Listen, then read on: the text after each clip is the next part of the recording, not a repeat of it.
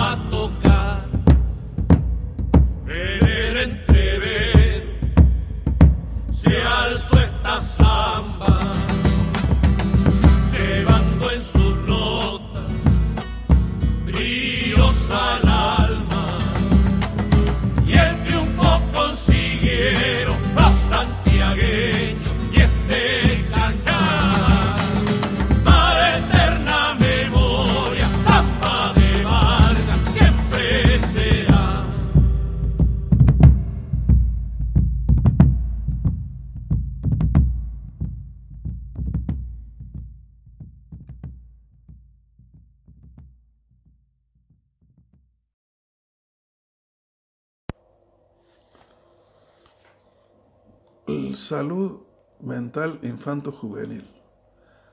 Los niños, niñas y adolescentes presentan particularidades a la hora de abordar sus problemáticas de salud mental. Existen muchos trastornos que son específicos de la ñe- niñez y, de la- adolescencia, como por ejemplo el autismo o el retraso mental. Y si se detectan recién en un adulto, solo se diagnostican efectivamente en caso de que su inicio hayan sido antes de los 18 años. Muchos cuadros clínicos típicamente caracterizados para los adultos pueden tener un inicio temprano durante la infancia o la adolescencia. Y en estos periodos las presentaciones pueden tener algunas diferencias y ser más difíciles de detectar. Un ejemplo de esto son las psicosis infantiles.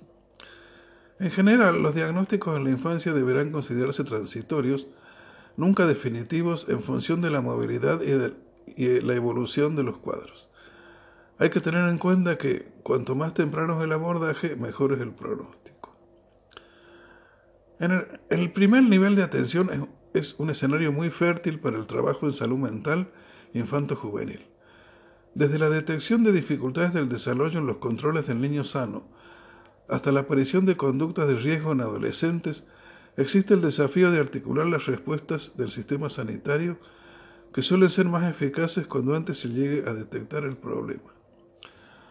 Las intervenciones en estas edades suelen tener un resultado de prevención a nivel comunitario. En caso de que las intervenciones psicosociales no resulten suficientes, se puede requerir la ampliación terapéutica mediante psicofármacos. Aunque el cuadro sea el mismo en los adultos que en los niños, los abordajes farmacológicos pueden ser distintos. Siempre hay que considerar ajustar la dosis por volumen corporal y por peso corporal, entre otras variables. También se puede encontrar diferente perfil de actos adversos y lo más importante es no todos los medicamentos probados en, en efectividad para adultos han sido probados en niños. Especificidades del trabajo en red.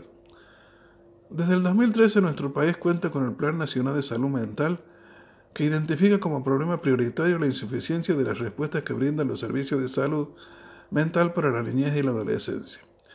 El problema en rigor va más allá del campo de la salud mental, pues es muy común en hospitales generales que se atiende pediatría hasta los 14 años y clínica médica a partir de los 18, quedando la franja tan vulnerable de la adolescencia en una especie de vacío sanitario. Es una realidad cotidiana que los pocos equipos que, dentro del sector salud, se especializan en niños, niñas y adolescentes, suelen estar saturados con largas listas de espera a veces por problemas de salud prevalentes de baja complejidad. A la vez, los profesionales de salud mental infanto-juvenil suelen estar distribuidos en otros sectores que no son el sanitario. Educación, desarrollo social, justicia, entre otros y que suelen tener equipos destinados al trabajo con la niñez que incorporan profesionales como psicólogos, psiquiatras, psicopedagogos y otros especializados en el abordaje infanto-juvenil. Esto constituye una debilidad del sector sanitario a la vez que una fortaleza para el trabajo intersectorial.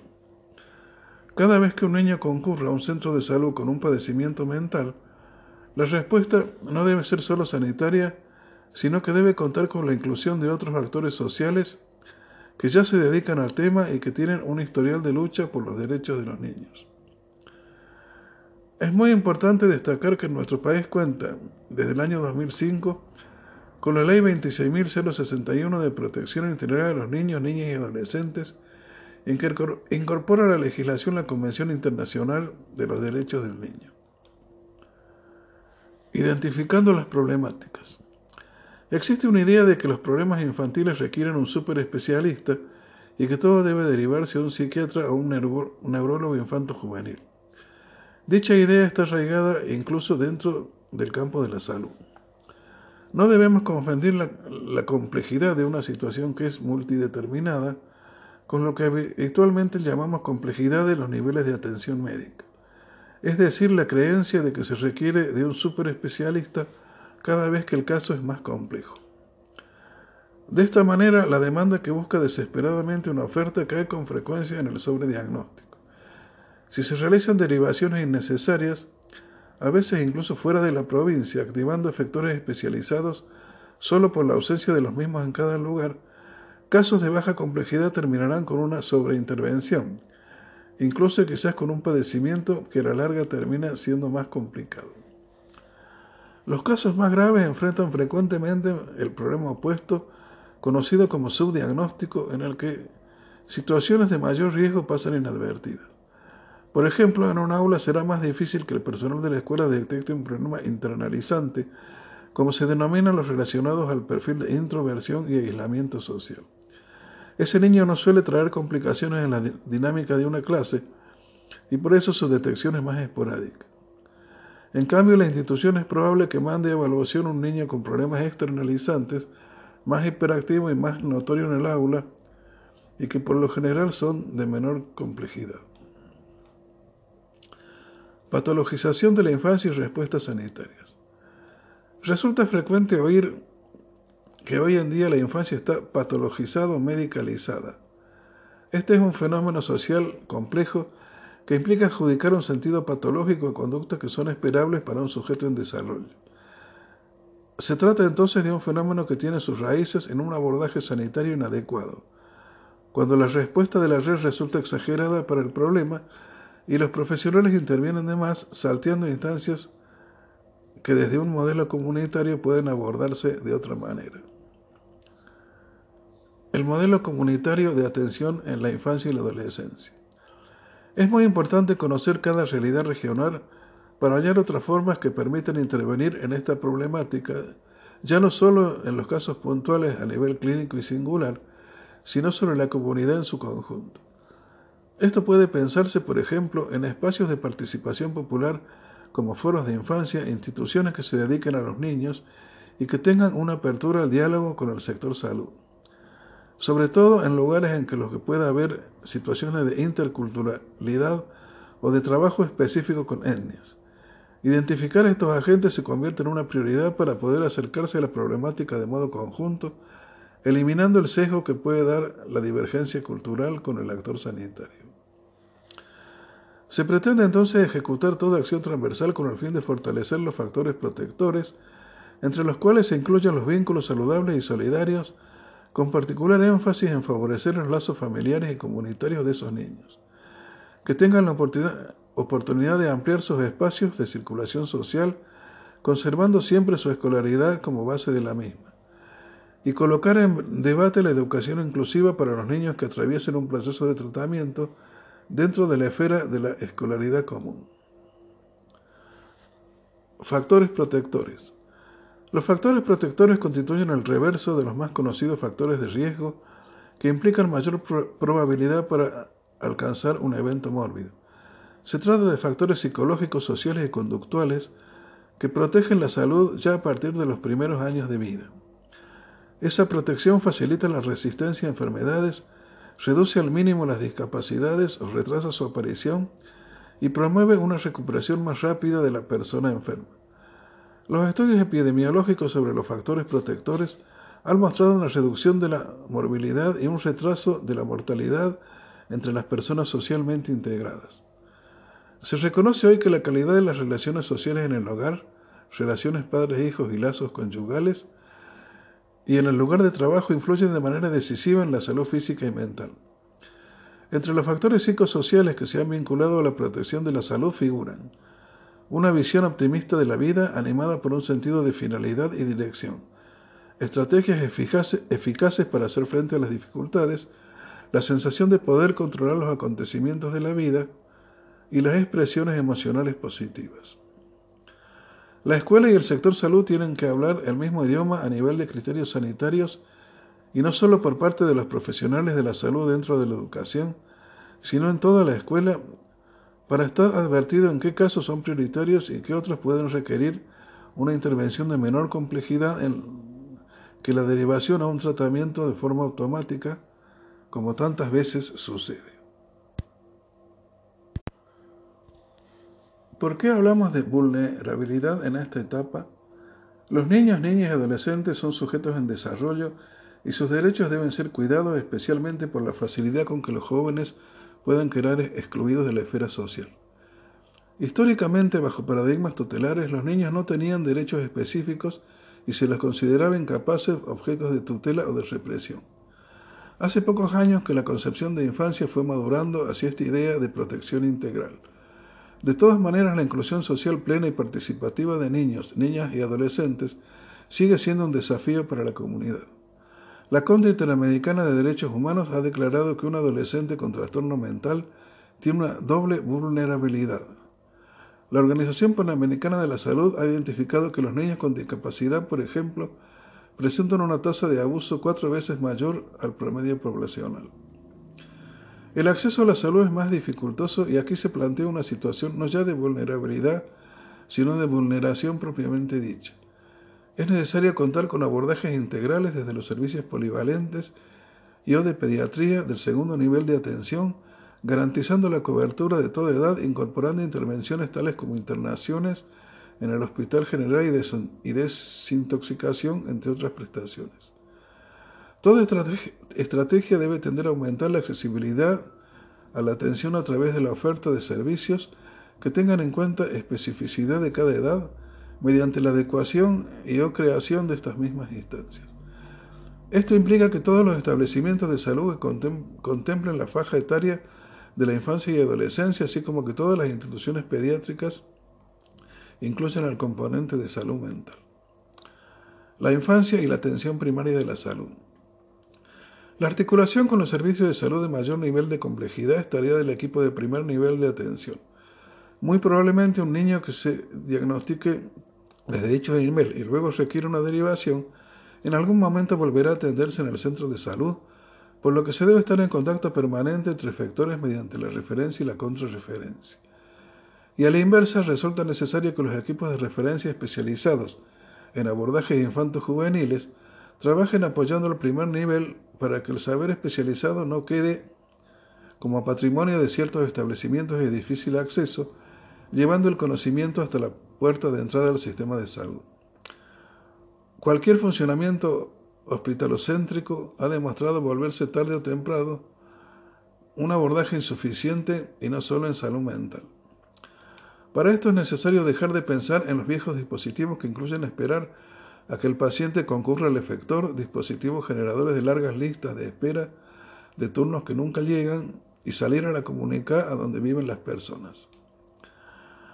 Para dialogar y articular con el resto de los sectores que se dedican a abordar problemáticas de infancia y adolescencia, es necesario consensuar y trabajar los criterios, estrategias y prioridades sanitarias puertas adentro del sector salud. Difícilmente pueda lograrse un trabajo en red intersectorial sin esta primera etapa. A grandes rasgos, la cantidad de agentes de salud en los otros sectores amplía la cobertura de un primer nivel de atención para la edad infantil, aunque sabemos que si cada uno actúa separadamente, lo más probable es que la respuesta fracase y la accesibilidad a la salud para la población quede entorpecida.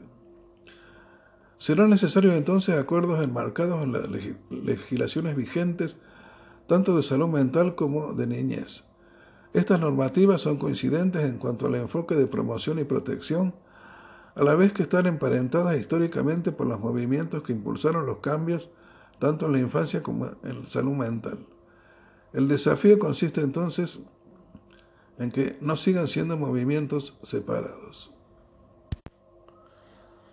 Para el apartado de problemática de salud mental e infanto-juvenil, se utiliza la cuarta edición del DSM, la sección Trastornos de Inicio en la Infancia, Niñez y Adolescencia, considerando que dicha edición resulta más descriptiva y clara al momento de abordar las problemáticas que se citan en este módulo para este grupo poblacional.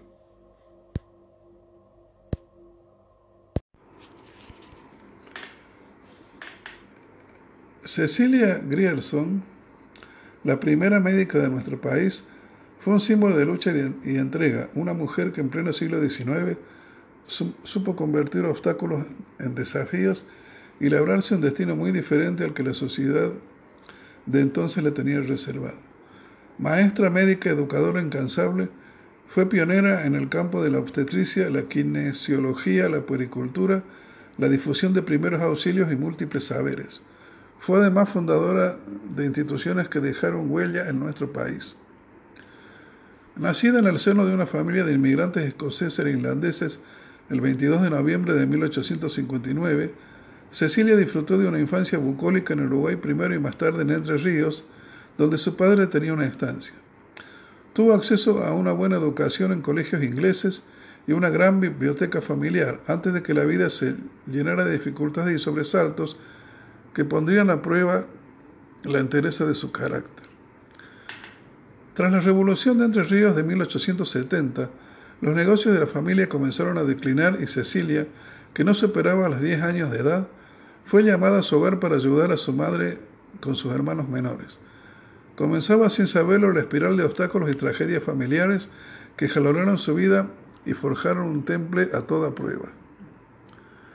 Los vaivenes políticos hicieron mermar el patrimonio familiar y la muerte de su padre, cuando Cecilia no pasaba de los 12 años, solo contribuyó a agravar la penosa situación. Emprendedora e inquieta como era, con apenas 14 años, Cecilia ya se encargaba de la escuela rural que su madre debía abrir dentro del campo donde vivían para mantener a toda la familia. Más tarde pudo viajar a Buenos Aires y formalizar sus estudios como maestra normal. En la gran ciudad debía emplearse como institutriz. Recordaría alguna vez que tuve que largar sus vestidos para conseguir aquel puesto. En aquel entonces se jugaba la edad y quizá el conocimiento por el largo de la pollera. Se recibió de maestra en 1878 y obtuvo un cargo en la escuela mixta de la parroquia San Cristóbal. Todo parecía indicar que su vocación estaba en la docencia, pero la vida la puso nuevamente al timón de su destino. Una amiga enfermó y Cecilia quiso encontrar el remedio para curarla de un trastorno respiratorio crónico. Tomó entonces una decisión descabellada que cambiaría su vida y el de muchas mujeres. Estudiaría medicina, una carrera por entonces exclusivamente para hombres. No había ningún antecedente en toda América Latina de una mujer que hubiera obtenido el título de médica. Y si bien no existía una prohibición explícita que impidiera la inscripción, había sido una trampa reglamentaria, un requisito imposible de cumplir. Para anotarse en la carrera había que tener aprobado latín, pero esa materia se dictaba solo en el Colegio Nacional de Buenos Aires, una institución que por entonces era solo de varones. Armada con una voluntad de hierro, logró ser admitida en la carrera. Se graduó el 2 de julio de 1889, convirtiéndose en la primera médica de nuestro país. Al presentar su tesis de graduación, Cecilia hizo explícito el lema que hacía tiempo guiaba su vida, res non verba. Sus acciones confirmarían su vocación de transformadora de aquella realidad en la que vivió, aunque no siempre pudo vencer los, prejuicios de la época y en ocasiones sus aspiraciones se estrellaron contra los cánones impuestos por una sociedad que resistía el acceso de las mujeres a disciplinas reservadas antes entonces para los hombres.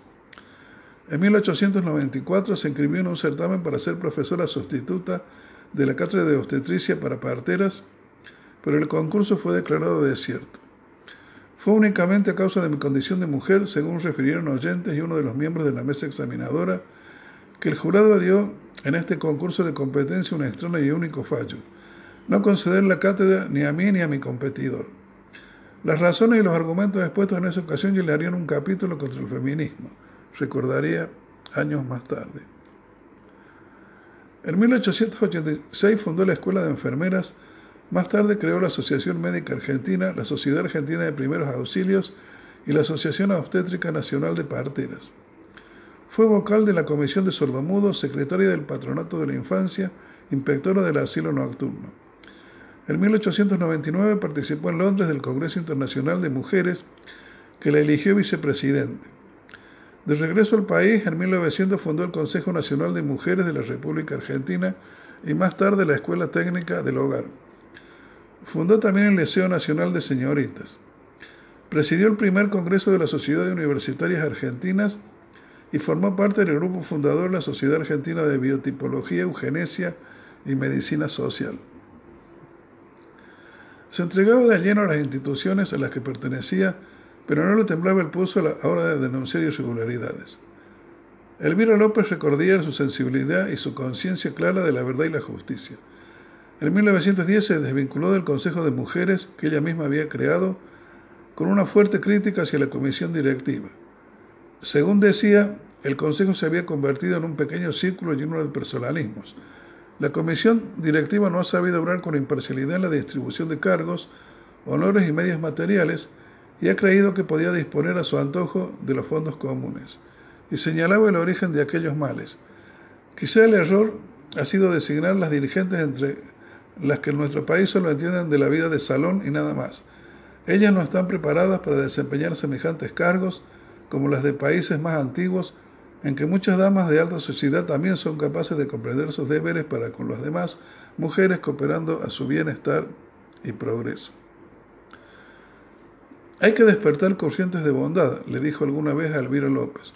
Su lucidez, vocación de servicio y contacto con la realidad de su tiempo la llevaron a concretar iniciativas de carácter práctico, como el uso del uniforme obligatorio para enfermeras, la utilización de sirena en las ambulancias, el reparto de juguetes a niños hospitalizados y la decoración de salas pediátricas.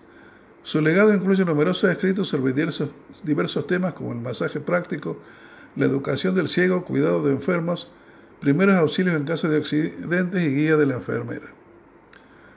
En 1927 se retiró a la localidad de Los Cocos, en las sierras cordobesas, donde pasó sus últimos años de vida. Murió en Buenos Aires el 10 de abril de 1934. Artículo de Felipe Piña.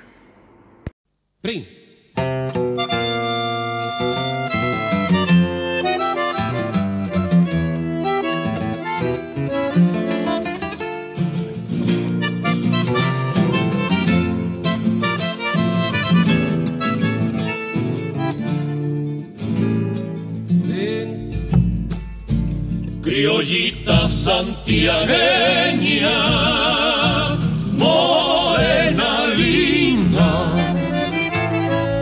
Por ti cantan los changos, su vidalita santiagueña.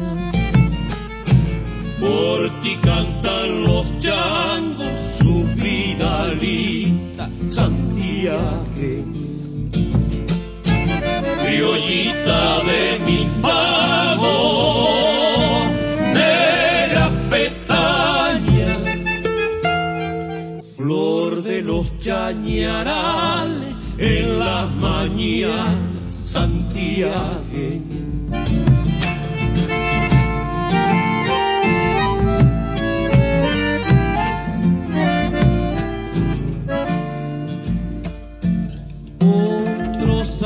de alabar a las donosas de la ciudad, Guarminita del campo, para tus tardes te quiero dar.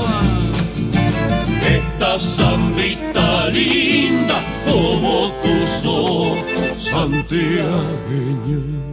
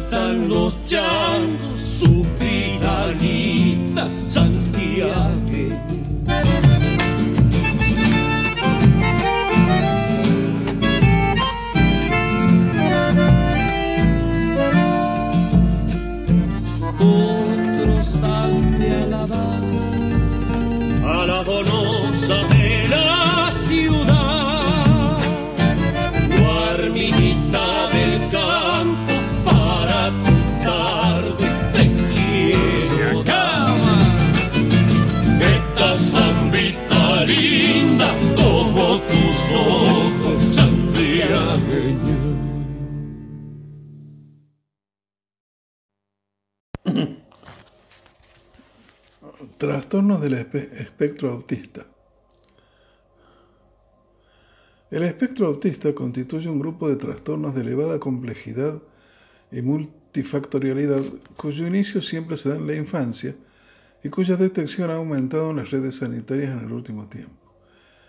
Debemos señalar que en nuestro país el abordaje integral e interdisciplinario de este grupo de trastornos está declarado de interés nacional de acuerdo con la Ley de Trastornos del Espectro Autista sancionada en el 19-11 del 14. El autismo se describió históricamente como un síndrome completo con una serie de características relacionadas a las dificultades para la interacción social y la comunicación. Y más tarde se detallaría el espectro. Esto implica que algunos niños presentaron signos, síntomas y rasgos de autismo que no conformaban el síndrome completo descrito originalmente. Por ello, y por otras caracterizaciones de trastornos en la socialización, es que hoy se habla de espectro de trastornos. Aquí se da una breve descripción general de los cuadros. Trastorno autista. El trastorno autista o autismo infantil como síndrome completo es caracterizado por una serie de síntomas basados en la tría de trastornos de interacción social, comunicación, falta de flexibilidad en el razonamiento y la conducta. Son características las dificultades para la conexión con las personas. El lenguaje verbal como el gestual no, presentan un uso social o comunicacional. Esto se evidencia como problemas para sostener una conversación fluida o un intercambio sostenido de gestos. También son frecuentes las alteraciones del lenguaje como las ecolalias, la repetición de fonemas sin sentido e intencionalidad. Otra característica consiste en la presencia de conductas estereotipadas, rutinas de movimientos no funcionales como por ejemplo el aleteo. Trastorno de Asperger. El segundo trastorno en frecuencia es el de Asperger, caracterizado por un más alto rendimiento cognitivo que el grupo anterior y un desarrollo del lenguaje normal o con alteraciones leves. Se observa una dificultad para establecer relaciones sociales adecuadas a su edad de desarrollo junto con una rigidez mental y comportamental, así como una inadecuación emocional y social. A menudo se presentan intereses restringidos y conductas estereotipadas. Trastorno generalizado del desarrollo no especificado. Agrupa todos los casos que no coinciden claramente con los cuadros anteriores o bien se presentan de forma incompleta los síntomas de autismo. Se trata del trastorno más diagnosticado en el grupo, probablemente por las dificultades que presentan las clasificaciones vigentes en cuanto a la tipificación de los síntomas. Otros trastornos. Existen otros trastornos cuya inclusión en el espectro se está debatiendo actualmente en función de su bajísima frecuencia y etiopatogenia diversa.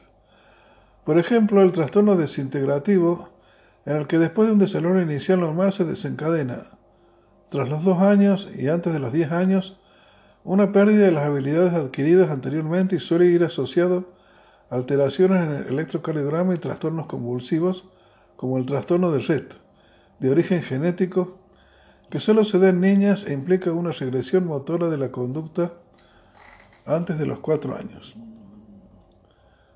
Detección temprana y diagnóstico. La detección de este grupo de trastornos representa un desafío para la atención primaria.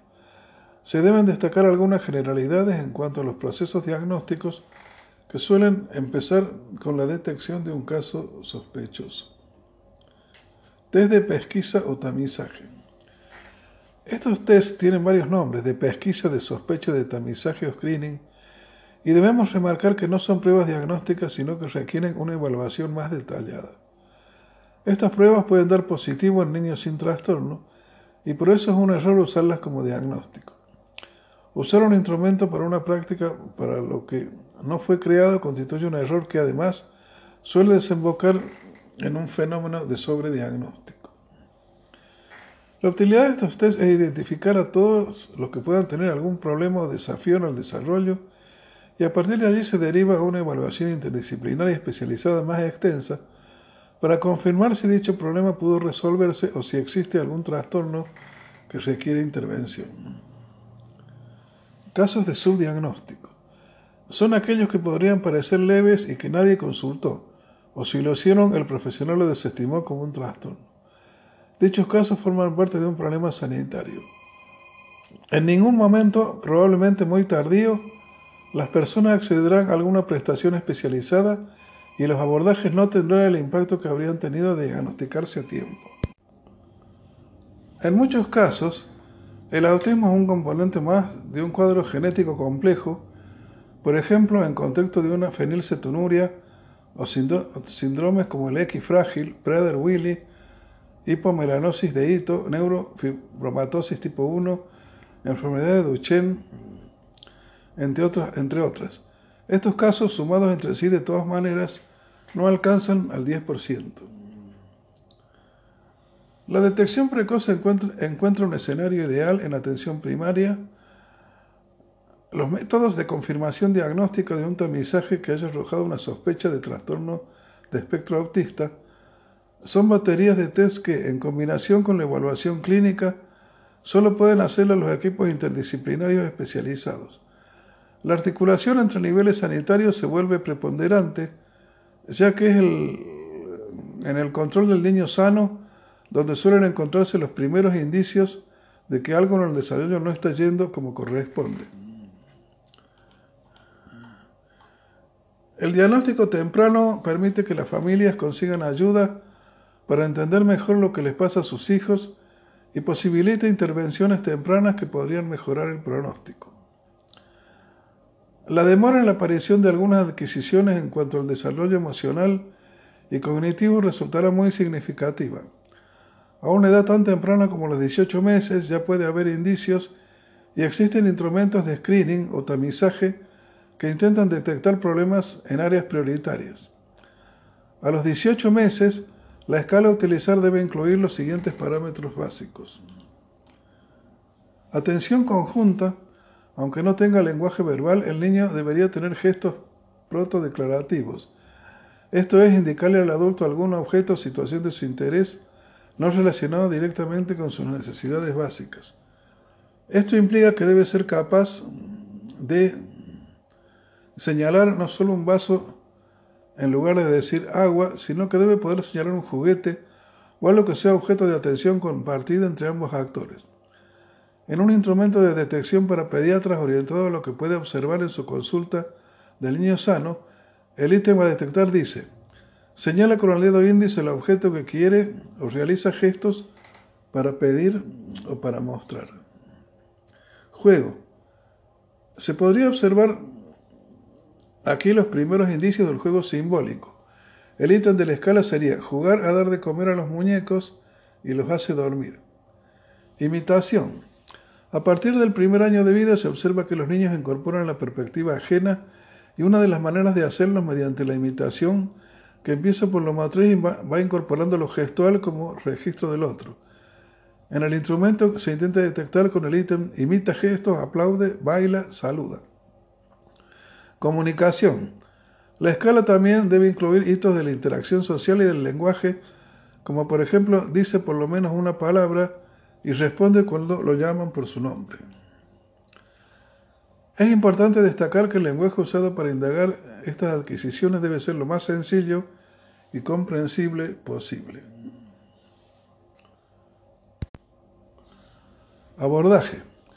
Los abordajes interdisciplinarios, individuales, grupales o a nivel comunitario resultan prioritarios tanto como las acciones intersectoriales de los actores que se dedican a niñez y adolescencia en el territorio. No hay un método único de tratamiento.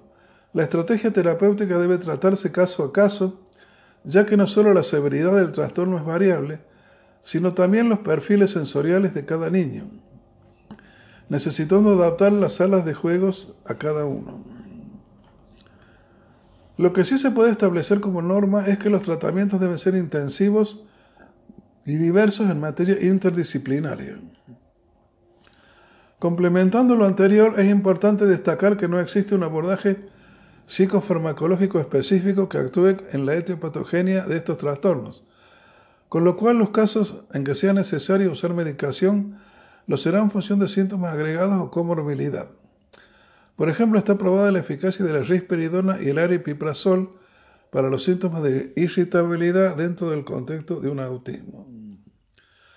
A nivel educativo se debe fomentar la inclusión en las escuelas comunes con apoyos dentro y fuera del aula a fin de lograr un máximo nivel posible de circulación y desempeño social de los niños que presentan algún trastorno en este grupo.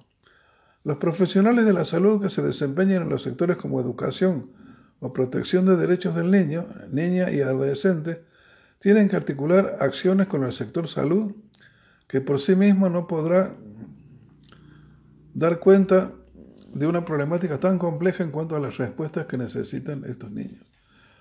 Por último, es importante resaltar el rol de las familias en los abordajes, incorporándolos activamente desde una psicoeducación amplia hasta formar la asociatividad entre los familiares de los niños que tienen estos trastornos para afianzar el compromiso con la situación problema. Además, se estimula que los profesionales capaciten a los adultos convivientes sobre cómo se realiza determinada estimulación o rehabilitación, pues en el ámbito del hogar es posible mediante el juego fortalecer muchos aspectos de la interacción que cada tratamiento aborda.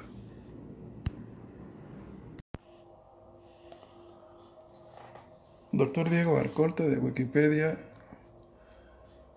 El doctor Diego Alcorta nació en Buenos Aires el 11 de noviembre de 1801 y murió en Buenos Aires también el 7 de enero de 1842. Fue un médico psiquiatra, filósofo y profesor argentino. Sus padres fueron el español Juan Bautista Alcorta y la bonaerense María Elena Ramírez. Estudió en la escuela primaria de Francisco Argerich y luego obtuvo una beca para continuar su formación en el Colegio de la Unión del Sur. En la cátedra de filosofía tuvo como profesor a Juan Crisóstomo Lafinur y en la de matemáticas Abelino Díaz.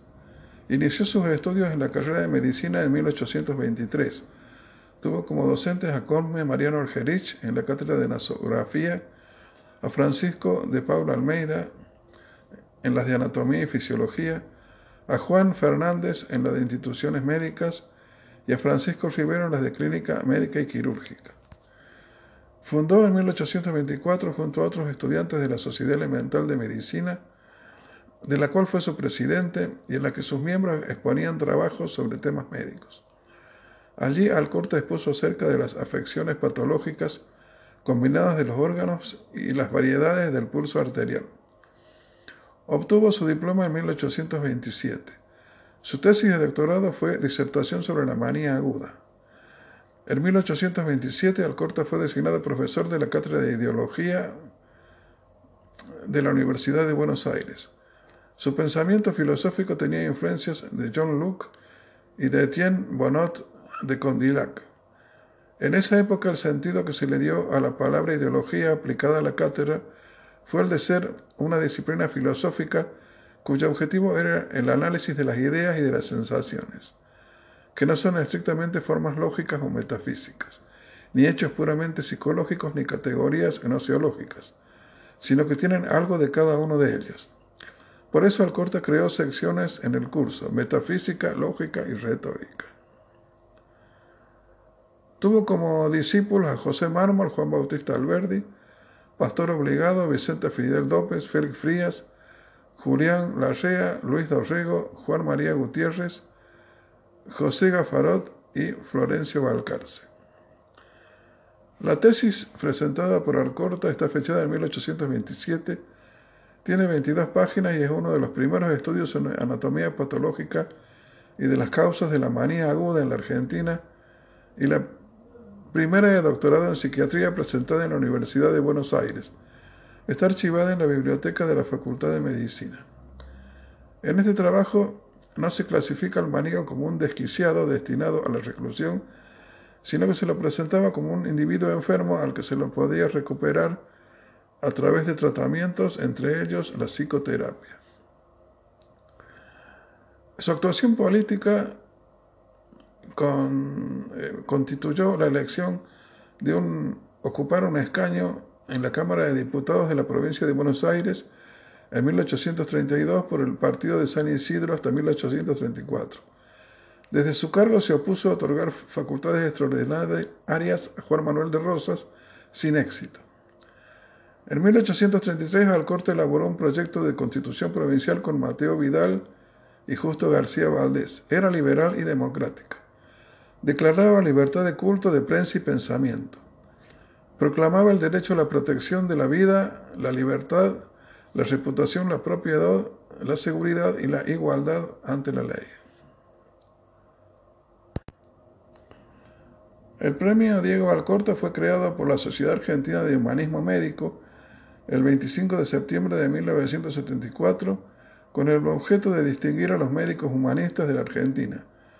Entre otros, el premio ha sido otorgado a los médicos Marcial Ignacio Quiroga, 1978, Juan Cuatrecasas, 1983, Osvaldo Fustinoni, 1988, Alberto Reyes González, 1994, Jovino Sierra Iglesias, 1992, Horacio Hernán Hernández, 1991, Cristofredo Jacob, 2005, Carlos Galles, 2006, Manuel Luis Martí, 2008 y Nelson Castro, 2013. Qué dulce encanto tienen mis recuerdos, Mercedita, aroma de florecita, amor mío de la conocí en el campo allá muy lejos, crecen los trigales, provincia de Santa Fe.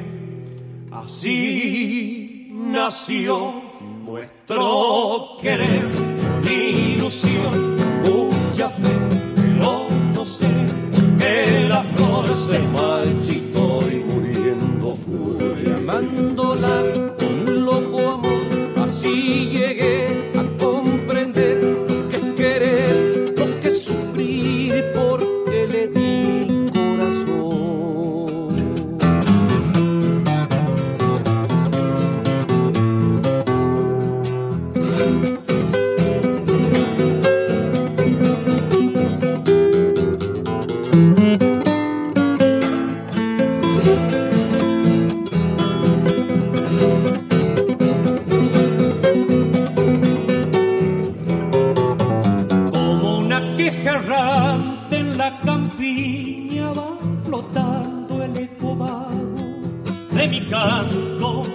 recordando aquel amor. Pero a pesar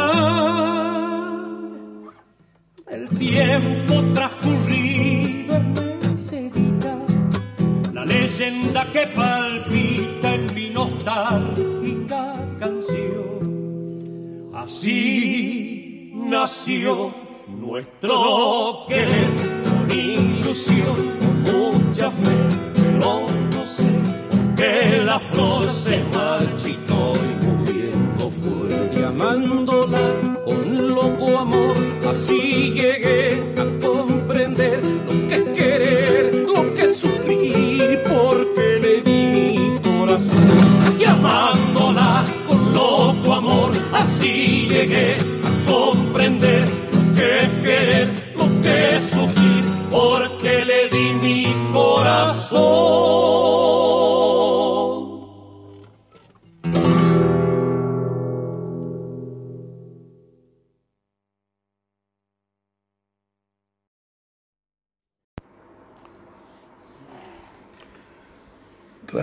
ansiedad en la infancia y adolescencia.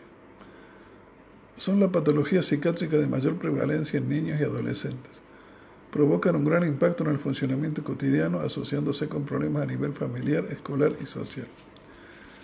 Es importante tanto la prevención como la intervención temprana, ya que estos trastornos no abordados correctamente aumentan el riesgo de padecer otros cuadros psiquiátricos como la depresión y el consumo problemático de sustancias en la adolescencia. El CIE 10, los trastornos de ansiedad en la infancia quedan incluidos dentro del apartado de trastornos de las emociones de comienzo habitual en la infancia incluyen trastorno de ansiedad de separación de la infancia, trastorno de ansiedad fóbica en la infancia, trastorno de hipersensibilidad social de la infancia, trastorno de rivalidad entre hermanos, otros trastornos de las emociones de la infancia, trastorno de ansiedad generalizado de la infancia y los trastornos de las emociones de la infancia sin especificación. Los trastornos de ansiedad son más frecuentes en niñas que en niños y esta diferencia se hace más acusada a partir de la pubertad. La edad media de inicio para los diferentes trastornos son fobias animales alrededor de los 6-7 años, trastorno de ansiedad por separación alrededor de 7-8 años, Trastorno de ansiedad generalizada alrededor de 10-12 años. Trastorno de ansiedad social alrededor de los 11 o 13 años. Trastorno obsesivo compulsivo alrededor de los 13-15 años. Trastorno de pánico alrededor de 22 a 24 años. La ansiedad es normal cuando se manifiesta como una reacción adecuada ante alguna situación de peligro y que aparecen miedos evolutivos normales que cambian según la edad y el nivel de desarrollo del niño o adolescente. Es importante que el médico esté atento a esto para no generar sobrediagnóstico a estos cuadros en la infancia y en la adolescencia.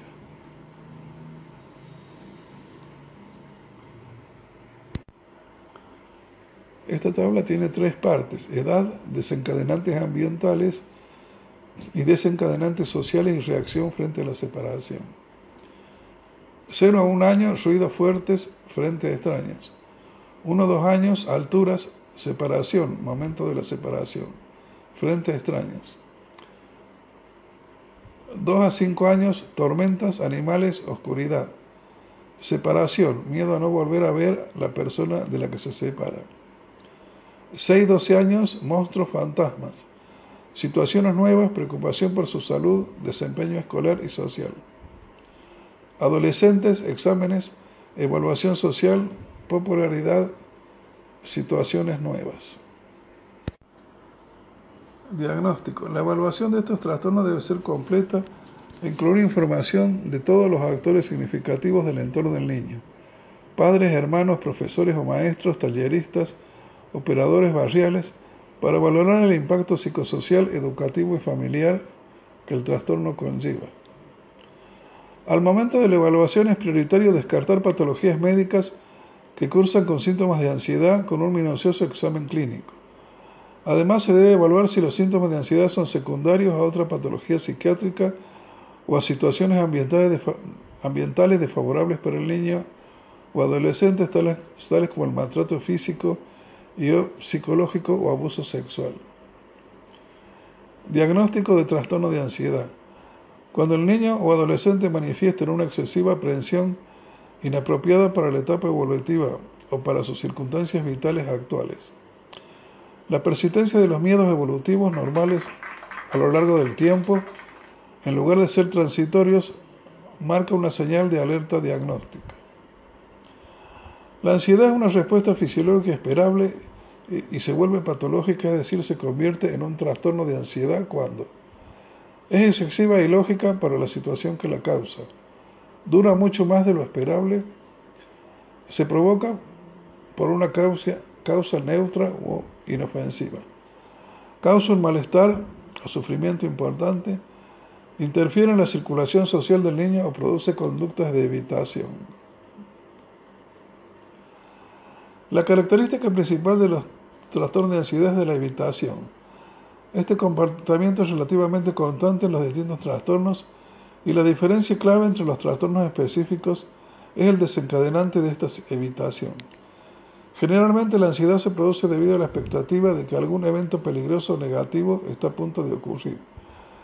Esto genera que el niño adolescente intente evitar la situación que lo provoca. Otros síntomas que aparecen son miedos, angustia o timidez. Algunos niños, especialmente los más pequeños, suelen tener dificultades para verbalizar estas emociones. Es importante tener en cuenta las diferencias en las manifestaciones clínicas de los trastornos de ansiedad en niños y adolescentes comparada con la de los adultos. Algunas diferencias importantes que pueden confundir el diagnóstico son las siguientes. Los niños con trastornos de ansiedad pueden no reconocer que su miedo es irracional, pueden manifestar múltiples y reiteradas quejas somáticas, llanto, irritabilidad y ataques de ira que acompañan con frecuencia los trastornos y pueden ser malinterpretados como oposicionismo o desobediencia, cuando en realidad representan la expresión de miedo o su esfuerzo por evitar los estímulos que lo provocan. A continuación se especifican dos de los trastornos de ansiedad con inicio específico en la población infanto-juvenil. Trastorno de ansiedad por separación. Según la CIE 10, este trastorno se diagnostica cuando el temor a la separación constituye el foco ansiógeno y cuando tal ansiedad aparece por primera vez en los primeros años de la infancia. A su vez, diagnosticar este cuadro necesita que estén presentes al menos tres de los siguientes. 1. Preocupación injustificada y persistente por los posibles daños que pudieran ocurrir a personas significativas o temor a su pérdida, por ejemplo, miedo a que no vuelvan o no verlas de nuevo, o miedo a la muerte de las mismas. 2. Preocupación injustificada y persistente a que un acontecimiento fatal les separe de las personas significativas, por ejemplo, perderse, secuestro, ser hospitalizado o asesinado. 3. Desagrado o de rechazo persistente a ir al colegio, sobre todo por miedo a la separación, más que por otras razones, como temor a que algo pudiera ocurrir en el colegio. 4. Dificultad para separarse por la noche manifestado, manifestado por cualquiera de las siguientes. A. Desagrado o rechazo repetido a irse a la cama sin una persona, sin una persona significativa cerca. B. Frecuentes despertares durante la noche para comprobar o para dormir cerca de personas significativas. C desagrado o rechazo repetido a dormir fuera del hogar. 5. Temor inadecuado y persistente a estar solo o sin la persona significativa en casa durante el día. 6. Pesadillas reiteradas sobre temas relacionados con la separación. 7. Síntomas somáticos reiterados, náuseas, dolores gástricos, cefaleas o vómitos. En situaciones que implican separación de personas significativas, significativas tales como dejar la casa para ir al colegio u otras. 8. Malestar excesivo y recurrente antes, durante e inmediatamente después de la separación de una persona significativa, manifestada por ansiedad, llantos, rabietas, rechazo persistente a salir de casa, necesidad excesiva de hablar con las figuras significativas o deseo de que vuelva a casa, tristeza, apatía o aislamiento social. Para 6 y 10 el trastorno debe aparecer antes de los 6 años y durar al menos un mes. Además no debe existir un trastorno de ansiedad generalizada en la infancia. La ansiedad no se limita a las situaciones de separación, ni alteraciones generalizadas del desarrollo de la personalidad o del comportamiento, trastornos psicóticos o trastornos por el uso de sustancias psicoactivas. Eh, continuaremos con una segunda parte. Doctor Antenor Álvarez. Nació en Santiago del Estero. Realizó sus estudios primarios y secundarios en su provincia de origen, tras lo cual eh, pasó a la ciudad de Buenos Aires para estudiar medicina. Egresó de la Facultad de Medicina de la Universidad de Buenos Aires en 1890. En 1892 regresó a su provincia, donde dirigió el Hospital de la Caridad de su ciudad natal. Tres años más tarde fue designado presidente del Consejo de Higiene Pública de la provincia. Ejerció la docencia en la Cátedra de Higiene Profesional en la Escuela de Artes y Oficios y fue delegado a la Conferencia Nacional sobre el Paludismo. Desempeñó diversas funciones administrativas en la provincia presidente del Consejo de Educación, participó en las reformas constitucionales de 1903 y en 1911, en la segunda ejerciendo la presidencia de la Convención. Fue senador provincial 1898-1902, diputado provincial 1904 y senador nacional 1909. Y cuando finalizó su mandato fue elegido gobernador, periodo 1912-1916. Luego de cumplida su labor como gobernador, volvió a presidir el Consejo de Higiene. Participó en la fundación del Colegio de Médicos, la Cruz Roja y la Liga contra el Tracoma. Fue incorporado a la Academia Nacional de Medicina en 1929, entidad que lo distinguió en 1939 como académico honorario. Fue comisionado del Instituto Geográfico Argentino para el estudio de la climatología, flora y fauna de Santiago del Estero aplicó por primera vez en el país la profilaxis del tracoma en las escuelas fiscales. Fue miembro del Comité Nacional de Geografía, autor de varios libros de valor científico, histórico, sanitario y social referentes a la flora y fauna de su provincia, las propiedades minerales de las aguas del río Hondo y el clima y la hidrología santiagueña, resumidos en su libro Santiago del Estero, Ciudad de Invierno, que fue premiado por la Comisión Nacional de Cultura. Dejó de existir el 28 de julio de 1948, cuando su nombre como científico sanitarista e higienista había ganado consideración internacional.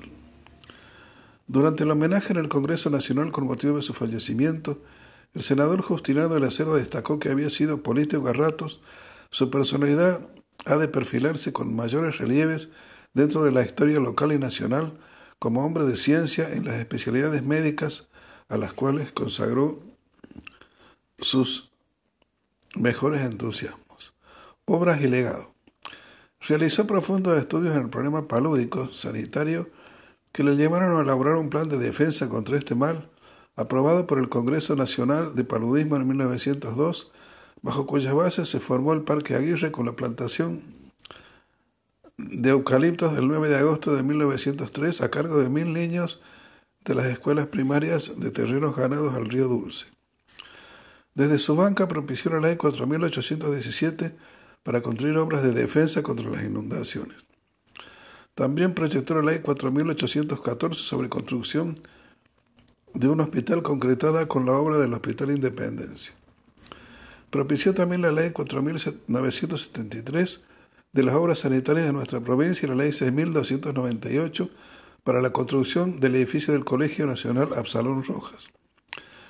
Como senador de la Nación impulsó la ley 6.286 para la construcción del edificio de la Escuela Centenario, obtuvo los subsidios para concluir la obra de la Biblioteca Sarmiento, Colegio de Belén y Asilo de Huérfanos. Durante su mandato como gobernador se crearon 106 escuelas primarias, 24 locales escolares, escolares se fundó la Biblioteca 9 de Julio, auspició la creación de un museo de ciencias, un vivero y la Escuela de Agricultura. Gracias a su empeño se inauguró el abastecimiento de agua potable y se puso en funcionamiento un sistema de cloacas.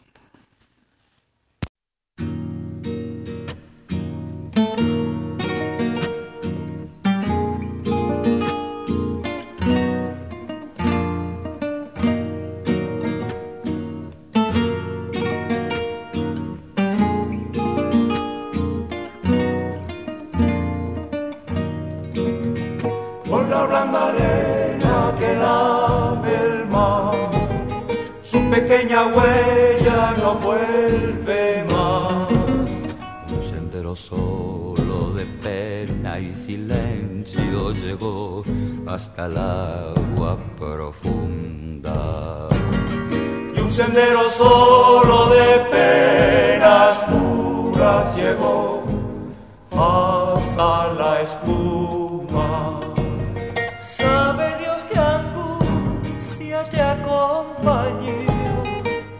Dolores viejos cayó tu para recordarte arrullada en el canto de las caracolas marinas.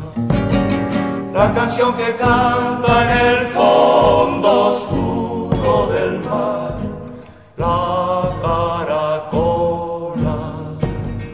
Te vas Alfonsina con tu soledad ¿Qué poemas nuevos fuiste a buscar?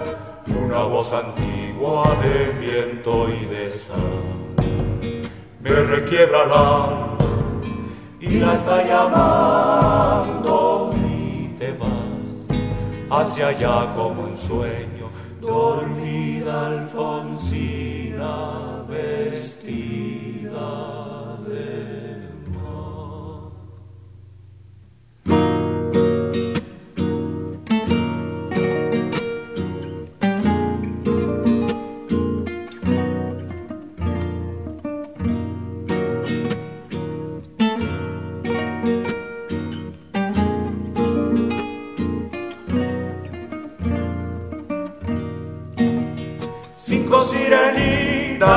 Llevará por caminos de algas y de coral. Y fosforescentes caballos marinos harán una ronda a tu lado. Y los habitantes del agua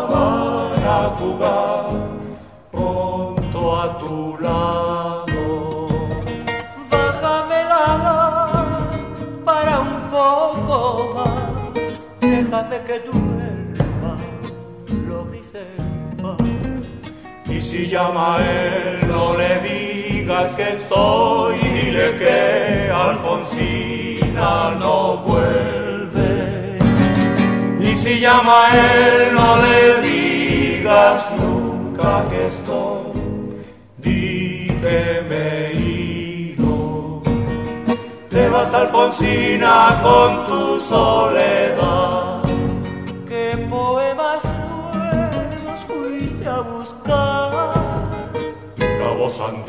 de viento y de sal me requiebra el alma y la está llamando y te vas hacia allá como en sueño, dormida Alfonsina vestida.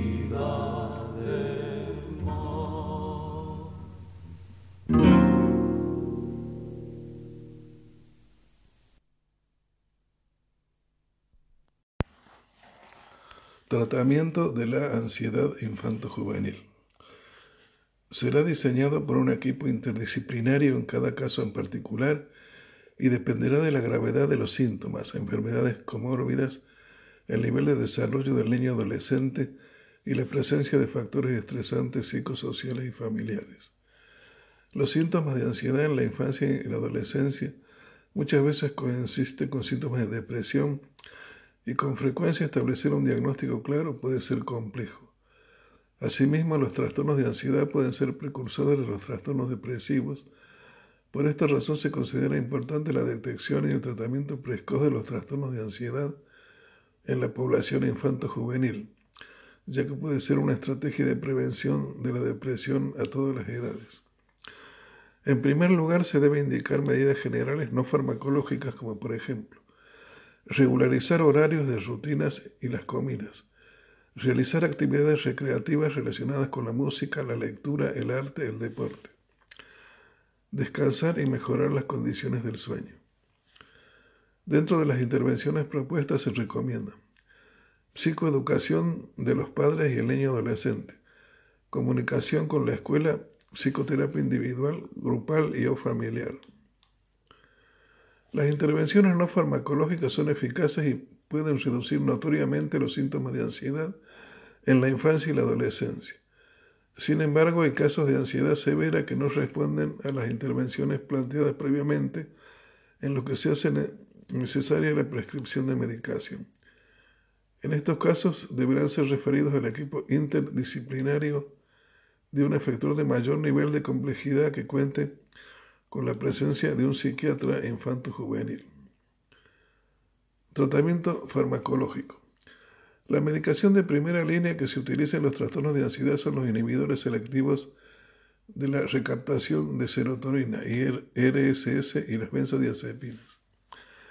Entre los IRSS, la fluoxetina, la sertralina y el escitalopram son los aprobados actualmente por la FDA para el tratamiento de la, depresión en niños y adolescentes, y solo sertralina para los trastornos de ansiedad, trastornos de ansiedad generalizada y fobia social.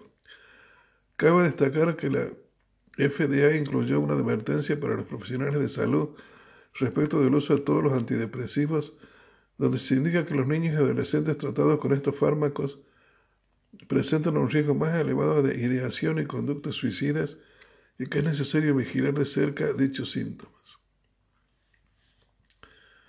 Con respecto a las benzodiazepinas, se recomienda evitar su uso en niños menores de 9 años, ya que los niños son más propensos a sufrir efectos adversos, principalmente el efecto paradojal, hiperexcitabilidad, nerviosismo, desinhibición conductual. De la misma forma, cabe mencionar que el uso en adolescentes debe ser excepcional y limitado en el tiempo por un mayor perfil de abuso de sustancias a esta edad.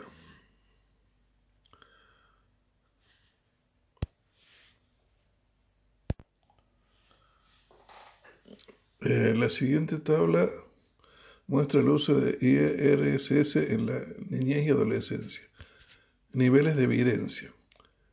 Tiene cuatro partes. Indicación, psicofármaco, nivel de evidencia, y edad para lo cual está aprobada para su uso según la FDA. Trastorno depresivo mayor, psicofármaco, fluoxetina, sertralina, escitalopram. Nivel de evidencia tipo 1, tipo 1, tipo 1. Mayores de 8 años, mayores de 6 años, mayores de 12 años. Trastorno de ansiedad generalizada, sertralina, tipo 1, mayores de 6 años. Fobia social, no hay evidencia.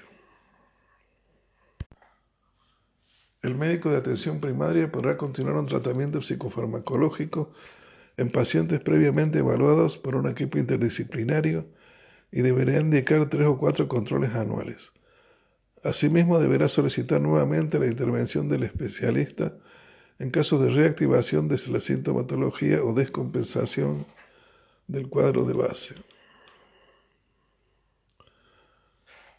Trastornos de la conducta. Los trastornos de la conducta representan un término amplio que incluye varios problemas, entre ellos trastornos por déficit atencional con hiperactividad, TD AH. Trastornos de la conducta confinado al entorno familiar. Trastorno de conducta socializado. Negativista desafiante. Mictos de conducta y emociones, entre otros. Presentan diferentes niveles de gravedad y son muy comunes en la población. Diagnóstico. Al momento de, de evaluar al niño es importante explorar el impacto de los factores sociales, familiares y educativos descartar condiciones médicas u otros trastornos prioritarios que pueden causar potencialmente trastornos de conducta, hipertiroidismo, epilepsia, consumo de alcohol o drogas. Evaluar también el nivel de gravedad de la sintomatología, desde falta de atención en la escuela y dificultades para sostener actividades o mantenerse sentado, hasta conductas agresivas reiteradas, niveles excesivos de peleas escolares, conductas desafiantes y agresivas persistentes. Abordaje. Las intervenciones como la psicoeducación familiar, comunicación con la escuela, el apoyo a la familia para abordar los problemas sociales y familiares que afectan la conducta del niño son primordiales. También es necesario evaluar las necesidades del cuidador y promover el apoyo y los recursos necesarios para su vida familiar, empleo, actividades sociales y estado de salud.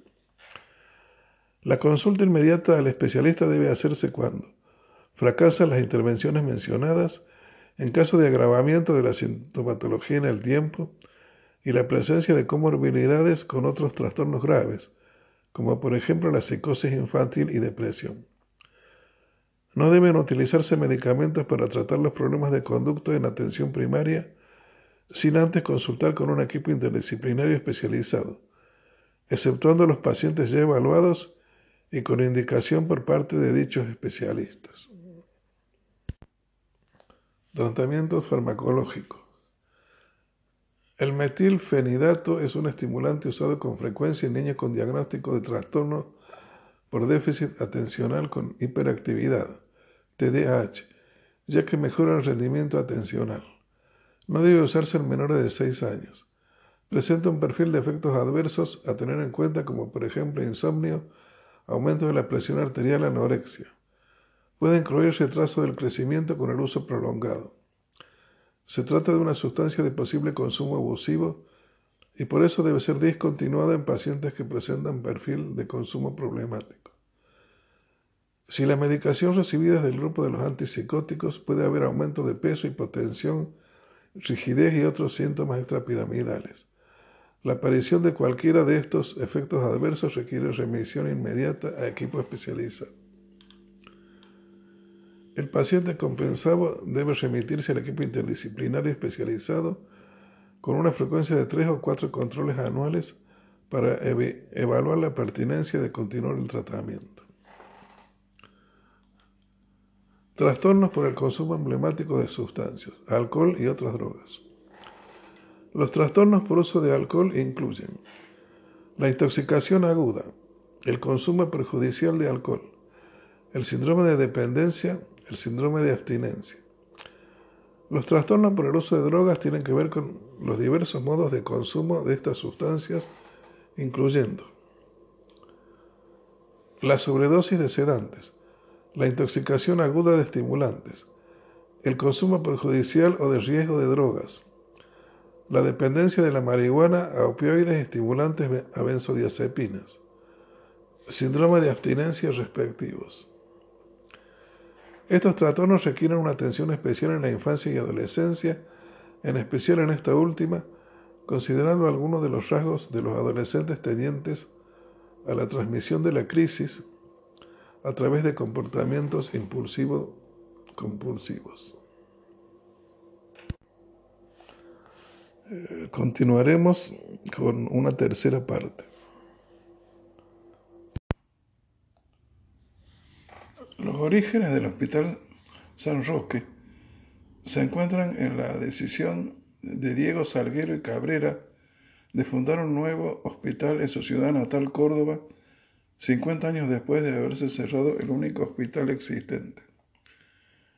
El día 5 de octubre de 1763, Salguero deja en efecto un legado donde se manifiesta explícitamente la voluntad de erigir un hospital y atender los pobres de la ciudad junto a la iglesia de San Roque levantada tres años antes. Sin embargo, ya en enero de 1762 había empezado allí la atención de pacientes sin estipendio alguno, con la única consigna del amor al prójimo. La atención había sido asignada a la orden religiosa de los betlemitas, que curaban a los pobres en distintas zonas de América Latina. Salguero, luego de haber ejercido diversos cargos en Córdoba, Fue designado obispo de Arequipa, Perú, por el rey de España Carlos III. Allí en su diócesis fallecería a los 76 años el 2 de diciembre de 1769.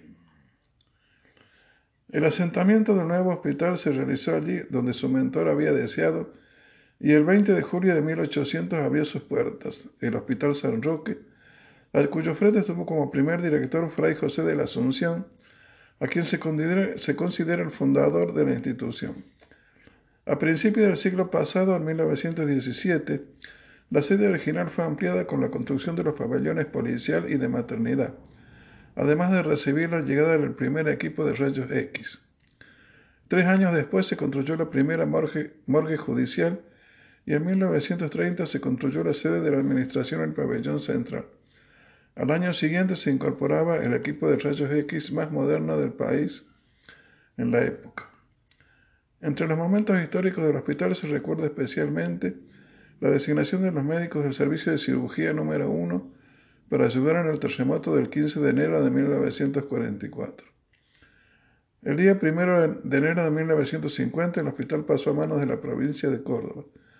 Posteriormente siguió el crecimiento edilicio con la construcción de galerías para conectar los pabellones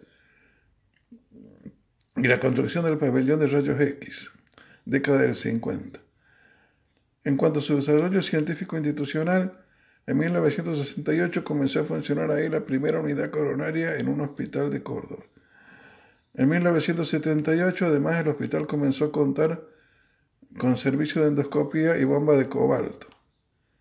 En 1995 comenzó la demolición de parte de su estructura para trasladarse en el año 2000 a su actual emplazamiento en Bajada Pucará. Hoy el viejo Hospital San Roque presenta un perfil de hospital vertical sin camas ni internación, para cuyo futuro se prevé un perfil de hospital preventivo y centro de educación para la salud. El Hospital San Roque Viejo está enclavado en pleno centro de la ciudad, como sobreviviente de una época en la que el ruido y la vorágine no dominaban la escena. La parte arquitectónica es una mezcla de estéticas de distintas épocas.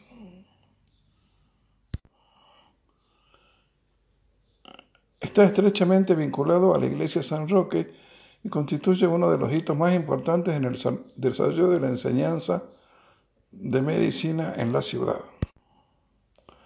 El viejo complejo ocupa una gran parte de la manzana delimitada por la calle Obispo Salguero, San Jerónimo Rosario de Santa Fe, Chacabuco. En 1761 se construyó la iglesia por, iniciativa del obispo Diego de Salguero y Cabrera, en el mismo predio donde se hallaba la precaria ermita de los Santos Roque y Sebastián. La nueva iglesia es de nave única, de pequeñas dimensiones y cubierta por una bóveda que, debido a su peso, demandó la construcción de importantes contrafuertes de piedra y de ladrillo que le dan una impronta particular a la fachada sobre la calle San Jerónimo.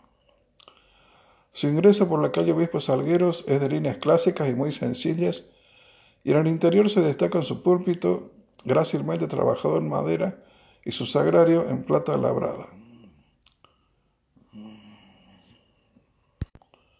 El Hospital Sosrojo fue el segundo que tuvo la ciudad ya que el primero, llamado Obra Pía y Hospital de la Advocación de la Bienaventurada Santa Eulalia, que comenzó a funcionar aproximadamente en 1577 y cerró sus puertas alrededor de 1710.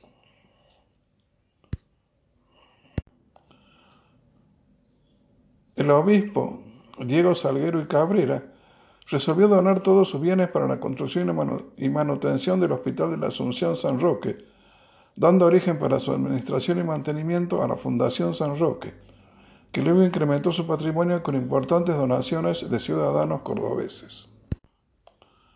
Según explica Jorge Bertol en su libro Hospital Ave Fénix San Roque de Córdoba, en esta primera etapa el complejo se estructuraba en los claustros en torno a dos patios.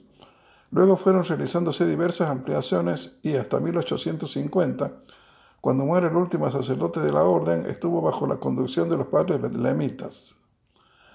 El gobierno de entonces sufrió una, nombró un administrador y pasó a tener carácter público no estatal. Funcionaba con fondos provenientes de la Fundación San Roque y de los gobiernos de Córdoba, de la Nación y bajo el control de una comisión administradora. Además de ser un referente de la salud, esta institución hospitalaria fue el lugar en el que se creó en 1877 la Facultad de Medicina de la Universidad Nacional de Córdoba. Allí funcionó hasta que pasó al nuevo Hospital de Clínicas en 1913. En 1916 se aprobó una ley provincial que reforma eh, eh, edilicia que estuvo a cargo de los ingenieros Emilio Olmos y Justiniano Allende Pose. El proyecto se fue construyendo en etapas y consistía en el aumento de las camas disponibles y de las áreas médicas necesarias, además de los espacios para servicios. Eran amplios pabellones inmensos en jardines y patios comunicados. Sus fachadas muy austeras se destacan por el tratamiento de sus coronamientos, principalmente del volumen que sobresale en la fachada sobre calle Obispo Salguero, que presenta cierta alusión a la arquitectura de la secesión vienesa. Vienesa, perdón.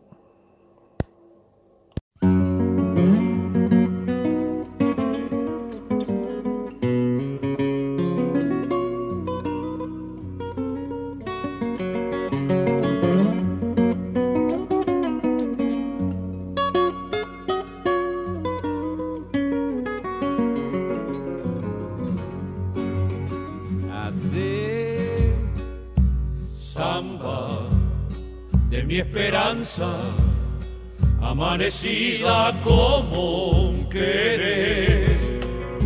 Sueño, sueño del alma, que a veces muere sin florecer. Sueño, sueño del alma, que a veces muere sin florecer. Samba, a ti te canto que tu canto derrama amor, caricia de tu pañuelo que va envolviendo mi corazón. Caricia de tu pañuelo que va envolviendo mi corazón. Estrella tú que miras que escuchaste mi padecer. Estrella, deja que cante, deja que quiera como yo sé. Estrella, deja que cante, deja que quiera como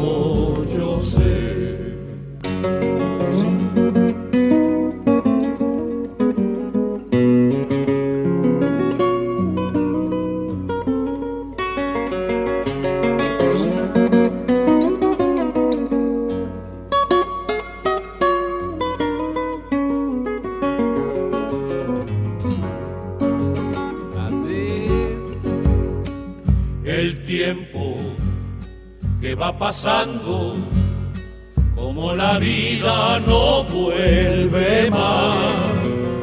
El tiempo me va matando y tu cariño será, será. El tiempo me va matando y tu cariño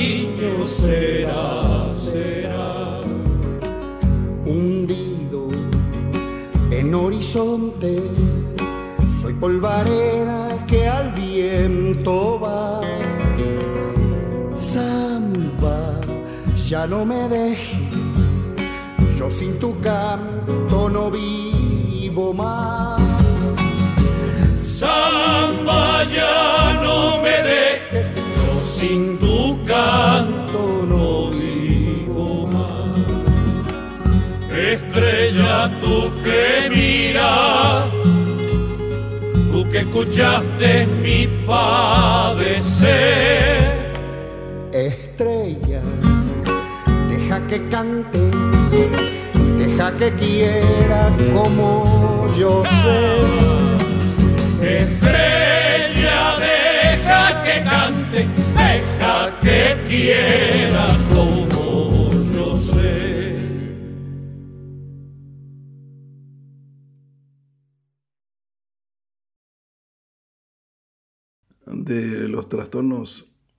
mentales infantos-juveniles, comenzando con bipolaridad. Como ocurre con otros padecimientos en la esfera de salud mental y sobre todo en la población infanto-juvenil, es importante tener cautela al momento de diagnosticar a un niño o adolescente con trastorno bipolar. Siempre se requiere una cuidadosa evaluación por el equipo interdisciplinario. Debemos señalar que un inicio puberal o anterior es infrecuente, aumentando la prevalencia en adolescentes o adultos jóvenes.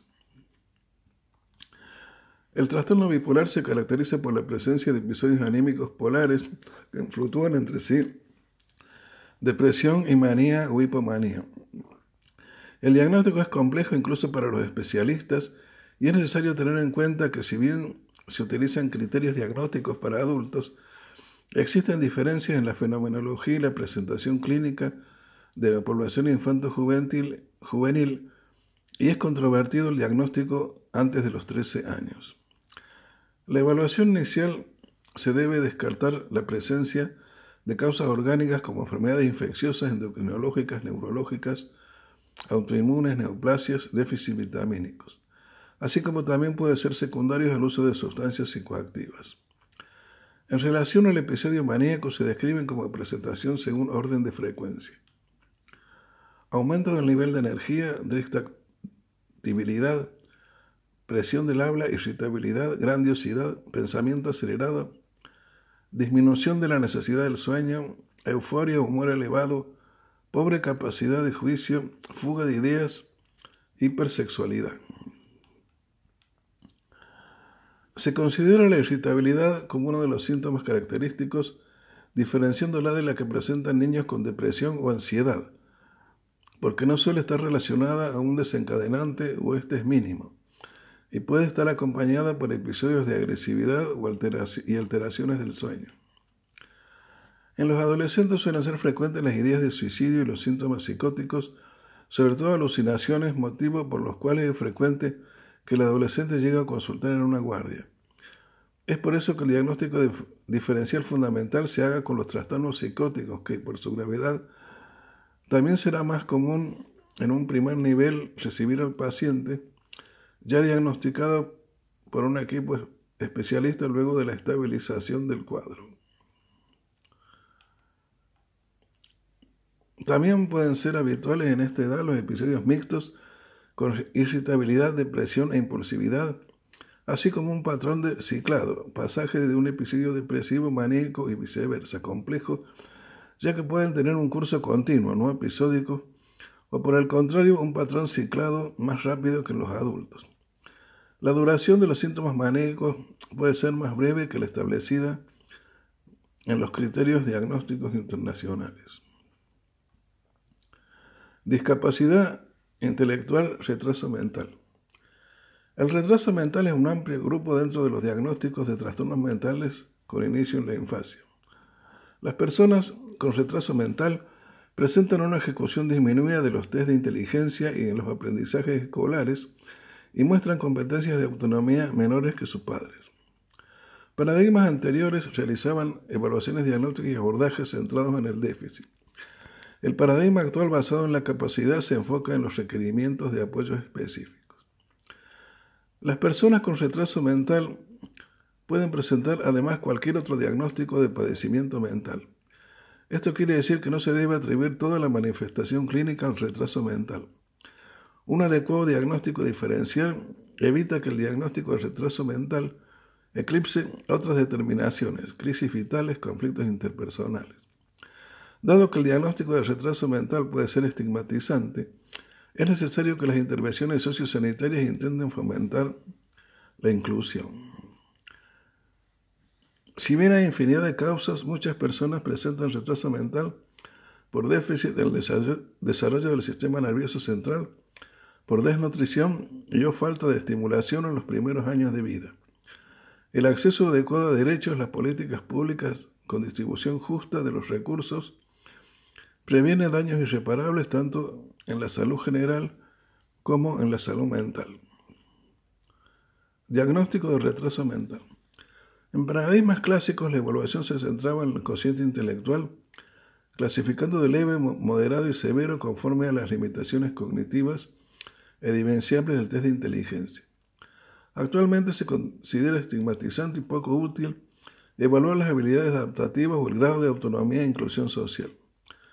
Es relevante analizar la capacidad adaptativa en la vida cotidiana referida a salud y seguridad, uso de la comunidad, autodeterminación, posibilidad de decidir por sí mismo acerca de la propia vida, habilidades académicas funcionales, autosuficiencia personal, vida en el hogar.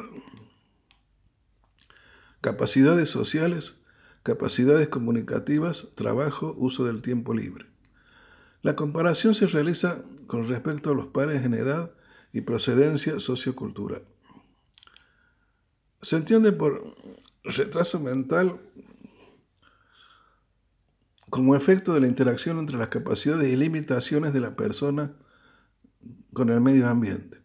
El nivel de funcionamiento de la persona se mide con los apoyos que necesite para su, su desempeño cotidiano, no sin ellos.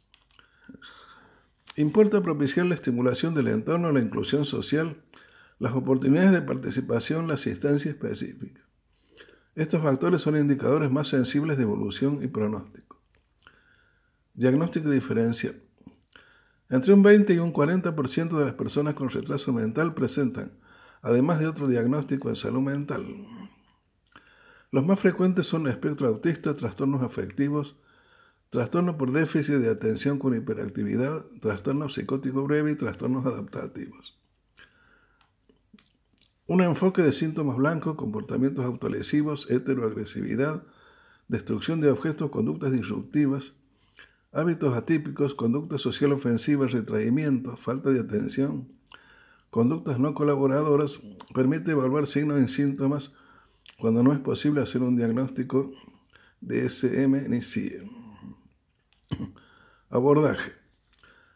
Abordajes que entienden la singularidad, la complejidad, que sostengan un trabajo interdisciplinario, intersectorial, con perspectiva de derechos y basado en la comunidad, mejoran los resultados.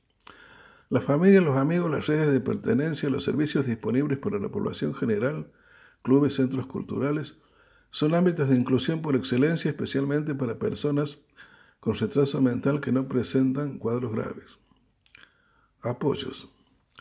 Es la modalidad de intervención principal que se corresponde con el paradigma de diferencia, no del déficit. Se refiere a acciones inclusivas planificadas y personalizadas que operan como puente entre las, puente entre las capacidades y las limitaciones de una persona y una comunidad conforme a la legislación vigente. La consulta en ámbitos institucionales o especializados debería reservarse para situaciones puntuales. Los abordajes psicofarmacológicos no siempre son necesarios. En situaciones en que los abordajes psicosociales no son eficaces y en caso de sintomatología severa debe evaluarse su pertinencia por un médico especialista en psiquiatría infanto-juvenil. Toda indicación farmacológica debe ser parte de un plan integral de abordaje interconsulta clínica, abordaje familiar, psicoterapia, apoyo escolar o laboral, articulación entre instituciones intervinientes, etc. Ser lo más simple posible con el fin de propiciar la adherencia terapéutica, minimizar los efectos adversos, tener un objetivo preciso, tener evaluaciones periódicas para evaluar eficacia en función de los síntomas blancos específicos, pertinencia de su continuidad, necesidad de modificaciones y evitar drogas del mismo grupo no deberían ser por un tiempo indefinido ni volverse rígidos y repetitivos. Antipsicóticos. Serán de primera elección los antipsicóticos atípicos por sobre los antipsicóticos típicos. Los primeros presentan un mejor perfil de efectos adversos comparados con los segundos. Los antipsicóticos típicos son de última elección por la mayor frecuencia de efectos extrapiramidales, de efectos deficitarios de retracción emocional, pérdida de memoria, dificultades en la concentración que agravan la discapacidad de base. Antipsicóticos típicos, aloperidol, trifluoperacina, levomepromacina. Antipsicóticos atípicos, risperidona, olanzapina, ketiapina, aripiprazol. Benzodiazepinas. Su uso es restringido dado que es más frecuente el efecto paradojal, con irritabilidad y agresividad, que en la población general. además de otros efectos adversos sobre la memoria, la tolerancia y dependencia que ya se han mencionado en el presente módulo. El seguimiento, si bien puede realizarse desde el primer nivel de atención, requiere de una comunicación continua entre los profesionales de equipos intervinientes en cada nivel. Una revaluación por el equipo especializado debe realizarse al menos trimestralmente o cada vez que surja la necesidad de modificaciones sintomáticas. Alicia Moró de Justo forma parte de ese selecto grupo de mujeres brillantes que abogaron por la defensa de los derechos femeninos, como Victoria Ocampo, Julieta Lanteri, Elvira Rabson y Cecilia Grierson. Aguda, irónica, a veces antipática, Alicia Moró fue considerada por la Universidad de Buenos Aires como la médica del siglo. Alguna vez le preguntaron qué le gustaría que le escribieran algún día como epitafio a lo que Moró respondió, aquí yace una gran luchadora contra molinos de viento. Infancia y juventud. Alicia Moró era hija de Armando Moró y María de Napont. Su padre, un revolucionario francés que tuvo una activa participación en el movimiento de la Comuna de París en 1871, tuvo que escapar por la feroz represión que tuvo la sonada. Armando y María primero se trasladaron a Bélgica para finalmente recalar en Londres. Allí fue donde nació Alicia Moró el 11 de octubre de 1885, la menor de los tres hermanos de la familia Moró. A fines del siglo XIX, los Moró, con sus tres hijos, emigraron a la joven Argentina, la que ya era conocida como la tierra de promisión en Europa. En principio se instalaron en una pequeña localidad de San Sinena, cerca de La Pampa, en el actual partido de Rivadavia. Cuando llegué al país no caminaba, como digo siempre, tuve mucho gusto de aprender a caminar sobre esta tierra de la que nunca me separé, recordaría tiempo después. A los pocos años se trasladaban a Buenos Aires, donde su padre, anarquista, decide abrir una librería obligado centro de reunión de jóvenes anarquistas y socialistas. En esos encuentros Alicia se mezclaba entre los asistentes y comenzaba a desarrollar un compromiso social que ya nunca abandonaría.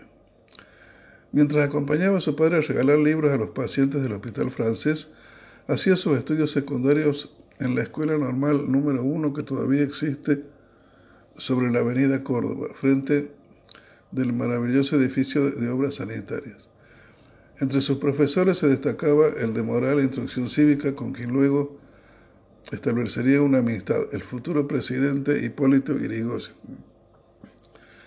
Con tan solo 21 años, Alicia Moró crea el movimiento femenino en la oportunidad de celebrarse en Buenos Aires el Congreso Internacional del Libre Pensamiento, como su nombre lo supone, de clara influencia masónica.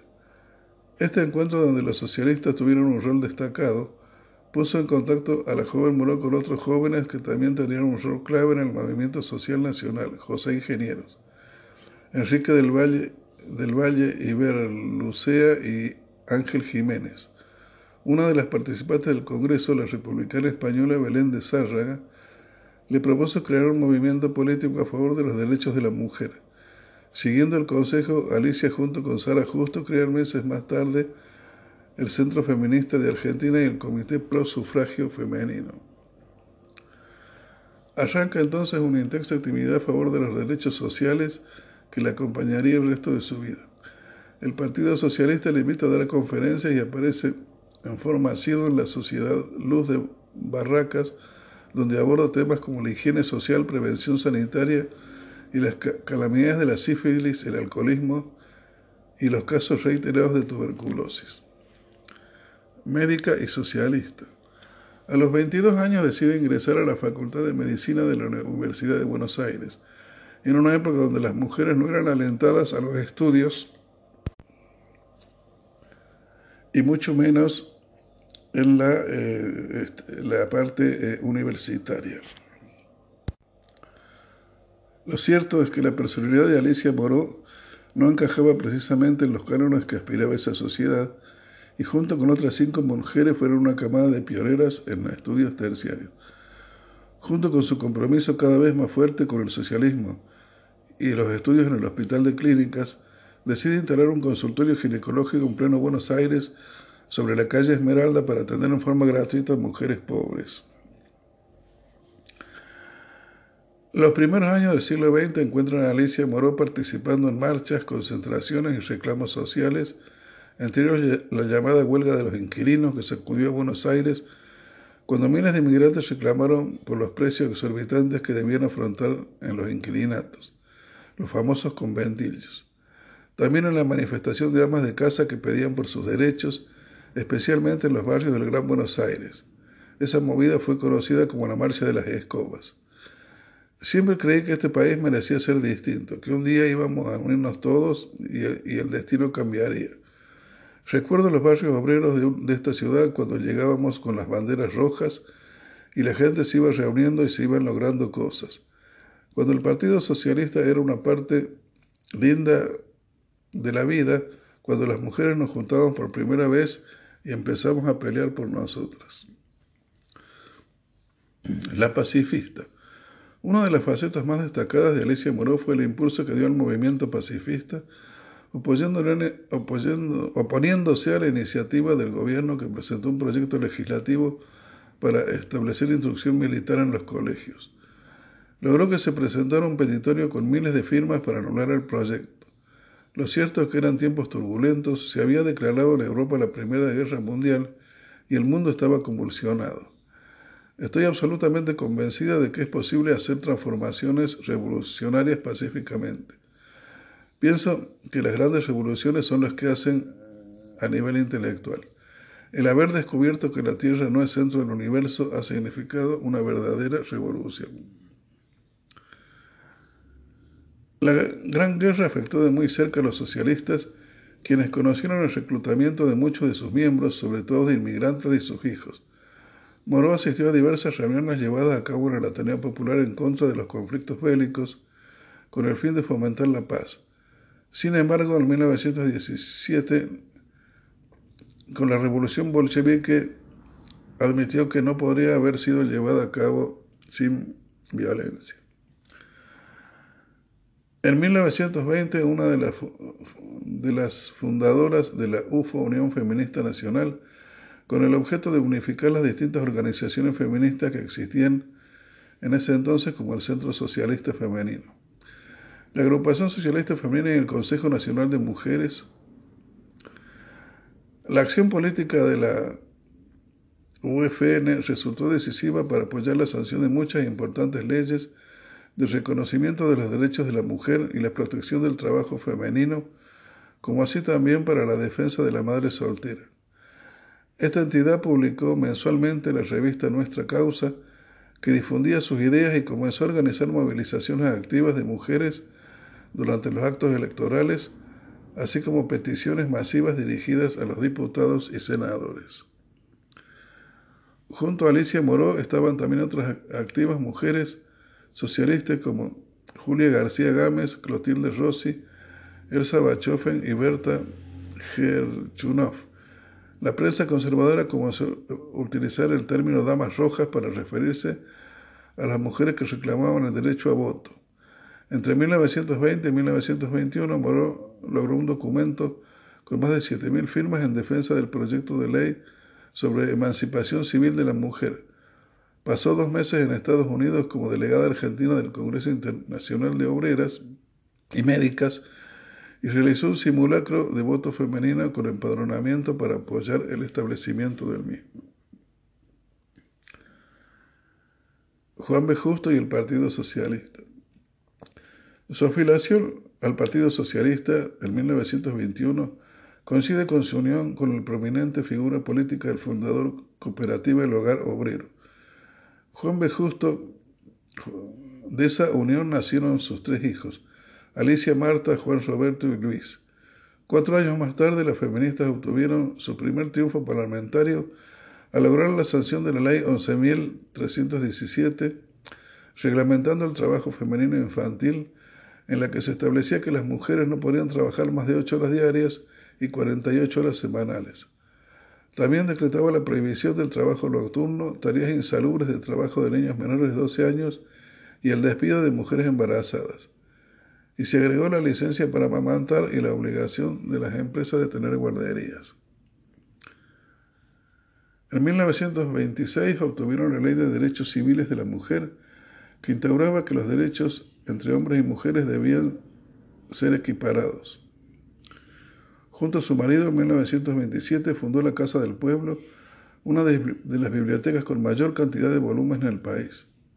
El 8 de enero de 1928, víctima de un síncope cardíaco, su esposo falleció a los 62 años.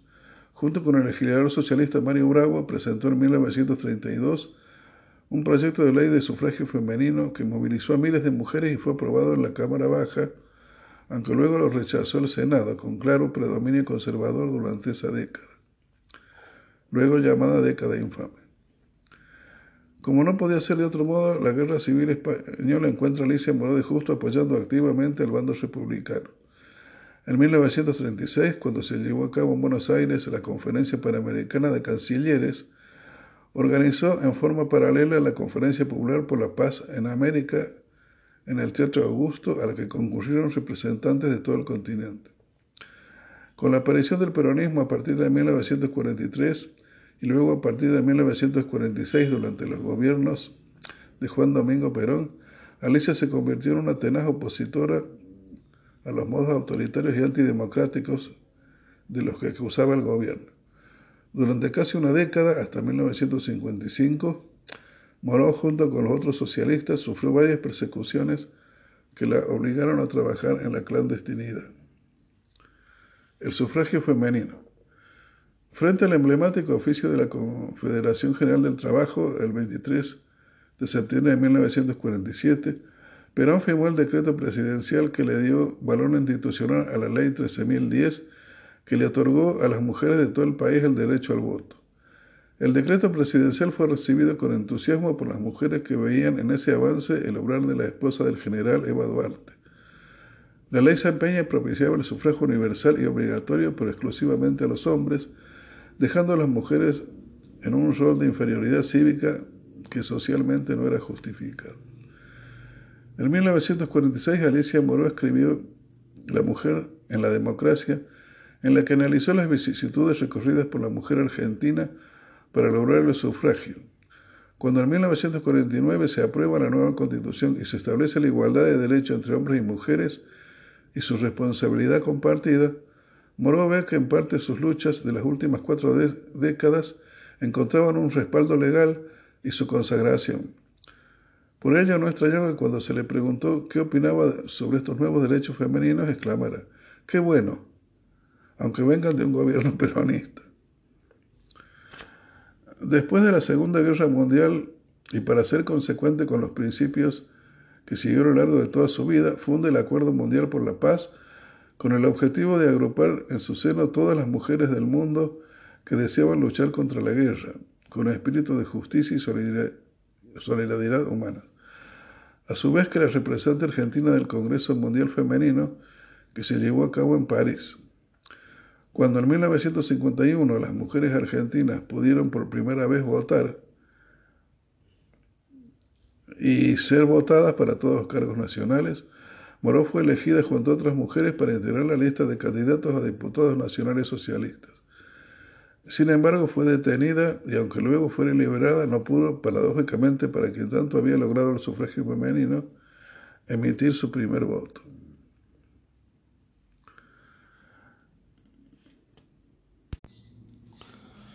Continuaremos eh, con una segunda parte.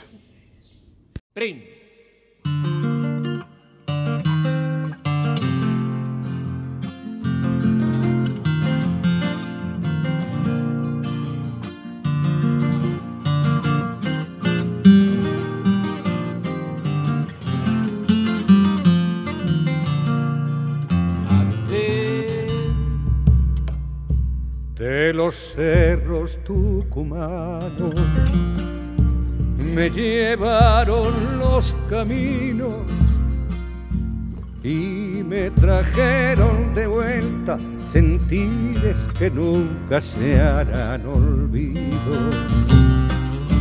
Y me trajeron de vuelta sentires que nunca se harán olvido un grillo feliz llenaba su canto de azul y enero.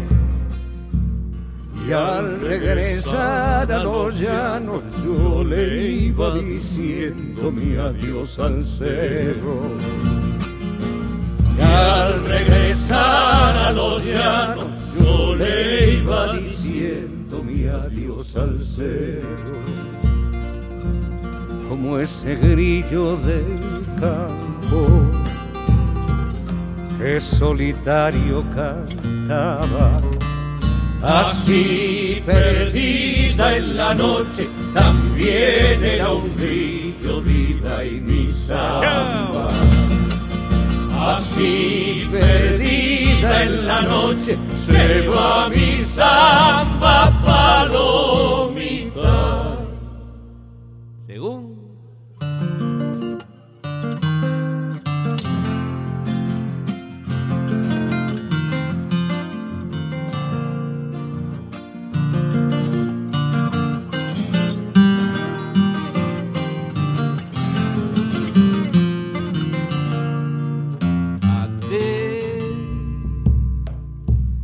A los cerros tucumanos. He vuelto en un triste invierno, tan solo el monte y el río, envuelto en mis penas, pasarme vieron. Tan solo el monte y el río, envuelto en mis penas, pasarme vieron. La luna alumbraba el canto del grillo junto al camino y yo con sombra en el alma pensaba en la ausencia del bien perdido. Y yo con sombra en el alma pensaba en la ausencia del bien perdido. Como ese grillo del campo que solitario cantaba. Así perdida en la noche, también era un grillo viva y mi samba. Así perdida en la noche, se va mi samba palomita.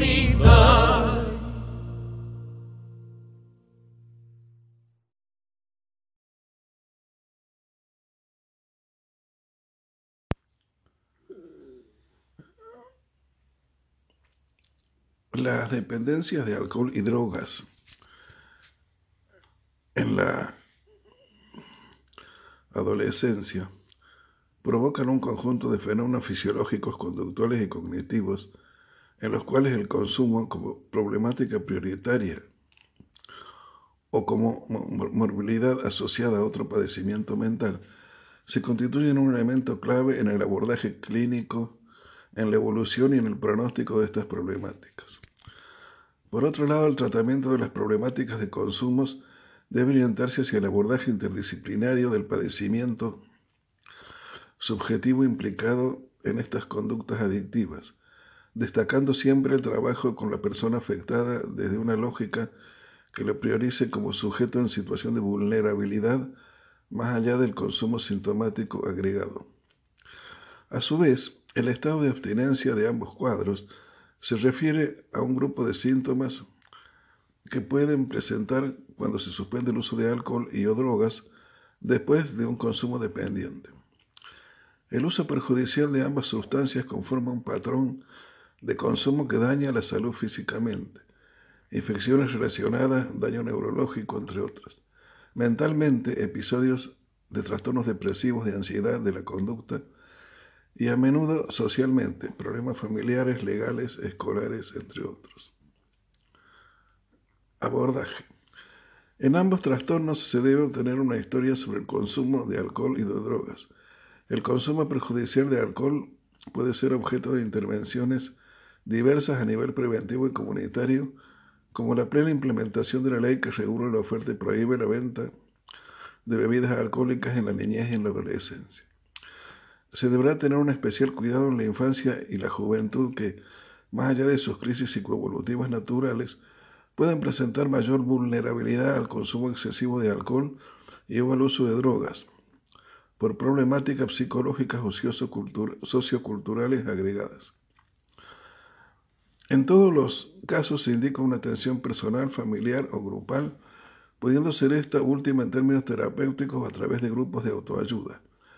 En los trastornos por uso de drogas es necesario procurar determinar el tipo de sustancia de abuso utilizada, su vía de administración y, como en el caso del alcohol, la eventual presencia de intoxicación y abstinencia. También se podrá considerar la implementación de estrategias de reducción del daño que representan una herramienta que difiere con las estrategias del abstencionismo. Estas últimas tenían como condición de tratamiento que la persona se comprometiera a consumo cero, lo cual demostró no ser eficaz. Con la reducción de daños se intenta que el joven consuma menos cantidad progresivamente y que mantenga la adherencia al tratamiento, ya que el abandono del mismo es más frecuente en estas edades. La atención primaria de salud mental infanto-juvenil ha de priorizar la detección precoz y las intervenciones que promuevan la utilización de los recursos de la comunidad. La amplia diversidad de las presentaciones cognitivas, afectivas y conductuales podrán ser objeto de numerosas respuestas psicofarmacológicas, debiendo ser referenciadas a especialistas de dispositivos de mayor complejidad aquellas situaciones o presentaciones donde el padecimiento implica un alto nivel de complejidad, conflictividad y riesgo.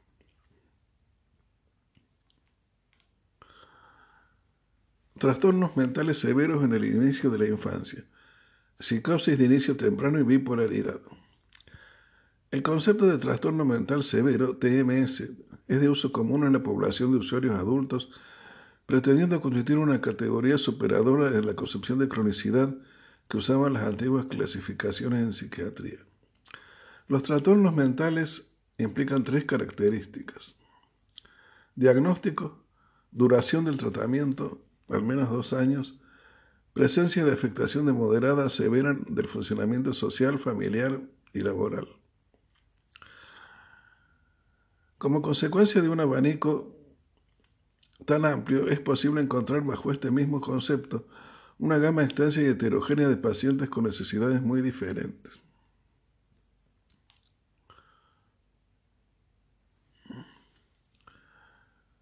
En cuanto al diagnóstico, los trastornos psicóticos y la bipolaridad son los más frecuentes en requerir mucho tiempo de tratamiento.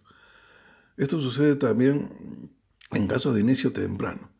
Se debe ser muy cuidadoso al usar cualquier diagnóstico en esta categoría niños y adolescentes por la movilidad clínica que suelen tener sus presentaciones. Como ya se dijo, los diagnósticos en la infancia son siempre presuntivos y nunca definitivos. Sin embargo, como las normativas vigentes extienden al niño hasta los 18 años, encontraremos en los adolescentes muchas veces el inicio de uno de estos trastornos que requieren de una continuidad de cuidados intensiva y es por este motivo que se los agrupa bajo este nombre. Se favorece de, manera, de esta manera la psicoeducación, la adherencia a los tratamientos, siempre compleja en estos casos con debut adolescente, y se hace hincapié más en esta línea que agrupa los trastornos por tipo de tratamiento, antes que por clasificaciones en las que el consenso es variable. Psicosis de inicio temprano. Cuando hablamos de psicosis nos referimos a trastornos de origen y evolución variados. Por dicho motivo el término debe ser utilizado cuidadosamente ya que implica un diagnóstico que tendrá impacto en todas las instancias de la vida del sujeto. Dentro de los trastornos psicóticos pueden incluirse esquizofrenia, trastornos esquizotípicos y trastornos delirantes. La epidemiología de la psicosis en la infancia y la adolescencia no ha sido suficientemente estudiada. La esquizofrenia de inicio muy precoz, que se desarrolla antes de los 13 años, es de aparición poco frecuente.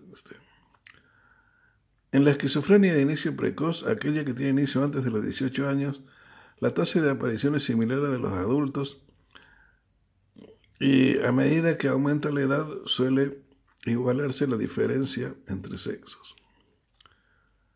Diagnóstico.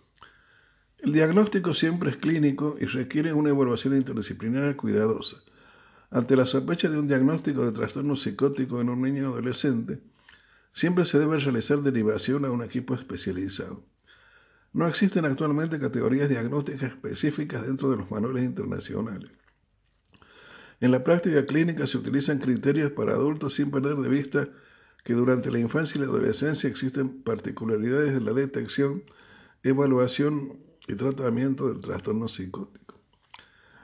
La detección de síntomas psicóticos en niños, alucinaciones, alteración del pensamiento, ideación delirante, suele resultar difícil y extremadamente infrecuente en los primeros años de vida, sobre todo si no han desarrollado aún el lenguaje.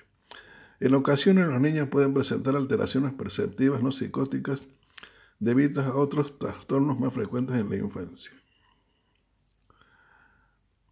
En la EMP, el comienzo suele ser insidioso y crónico con la presencia de síntomas prodrómicos como hiperactividad, dificultad en la concentración, deterioro escolar y en la relación con pares, alteración de la conducta, inestabilidad del humor y síntomas relacionados a problemas del desarrollo psicomotor, lenguaje, etc. Las alteraciones sensoperceptivas suelen ser alucinaciones auditivas de carácter simple y no suelen aparecer antes de los 7 años. Los subtipos de esquizofrenia catatónica y los delirios sistematizados son extremadamente infrecuentes en este grupo. En la EIP, el comienzo puede seguir los patrones de la EIMP, aunque en ocasiones pueden desencadenarse de manera aguda luego de situaciones de estrés físico o psicosocial. Abordaje. En la atención de un niño o adolescente con trastorno mental severo y en el marco de la atención primaria de la salud y los nuevos paradigmas de salud mental, debe ser prioritario el trabajo integral con todos los actores que están involucrados en la vida del niño o adolescente familia, instituciones educativas, recreativas, de salud, etc. La evaluación, diagnóstico y tratamiento de un niño adolescente con trastorno psicótico debe ser realizada por equipos interdisciplinarios especializados. A nivel escolar se debe promover que los niños con estos diagnósticos puedan concurrir a las escuelas comunes mediante una integración en el aula con la adecuación de contenidos en forma personalizada. El seguimiento debe estar destinado a evaluar permanentemente el estado del sujeto, tanto la situación clínica y su contexto sociofamiliar, como la presencia de eventuales efectos adversos vinculados con la medicación, aumento de peso, hipotensión, rigidez y otros síntomas extrapiramidales. Los niños que estén compensados podrán tener un seguimiento desde el primer nivel, siempre y cuando tengan una fuerte articulación con el equipo especializado por las variantes dinámicas propias de este cuadro.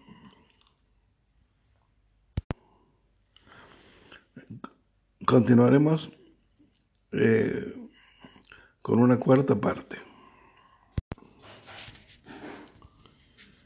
División en el socialismo. Cuando se produce la caída de Perón en 1955, el Partido Socialista se quiebra en dos grupos. Uno, liderado por Américo Gioldi, le otorga un claro apoyo a los revolucionarios, y otro encabezado por Alfredo Palacios y Alicia Moro, que intenta una cercanía con el peronismo. Esta división luego generaría la creación del Partido Socialista Democrático, Gioldi, y el Partido Socialista Argentino, Palacios y Morón. Por entonces ella sostenía que los peronistas y antiperonistas debían unirse para transformar la sociedad que estaba basada en la desigualdad económica. Tras el fallecimiento de Alfredo Palacios en 1965, asumió la Secretaría General del Partido Socialista Argentino.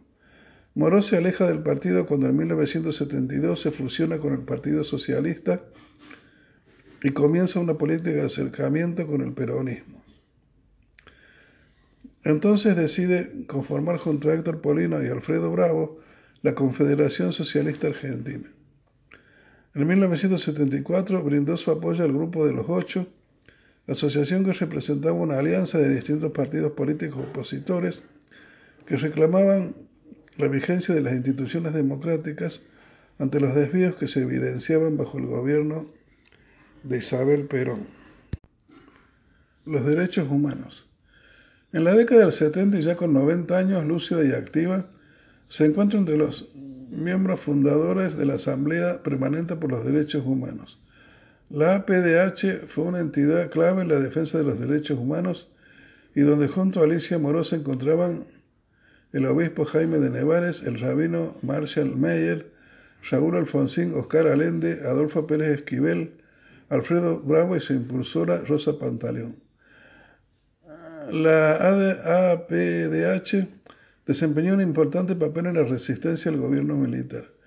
En esos años también acompañó la marcha de las Madres de Plaza de Mayo en su ronda frente a la Casa de Gobierno.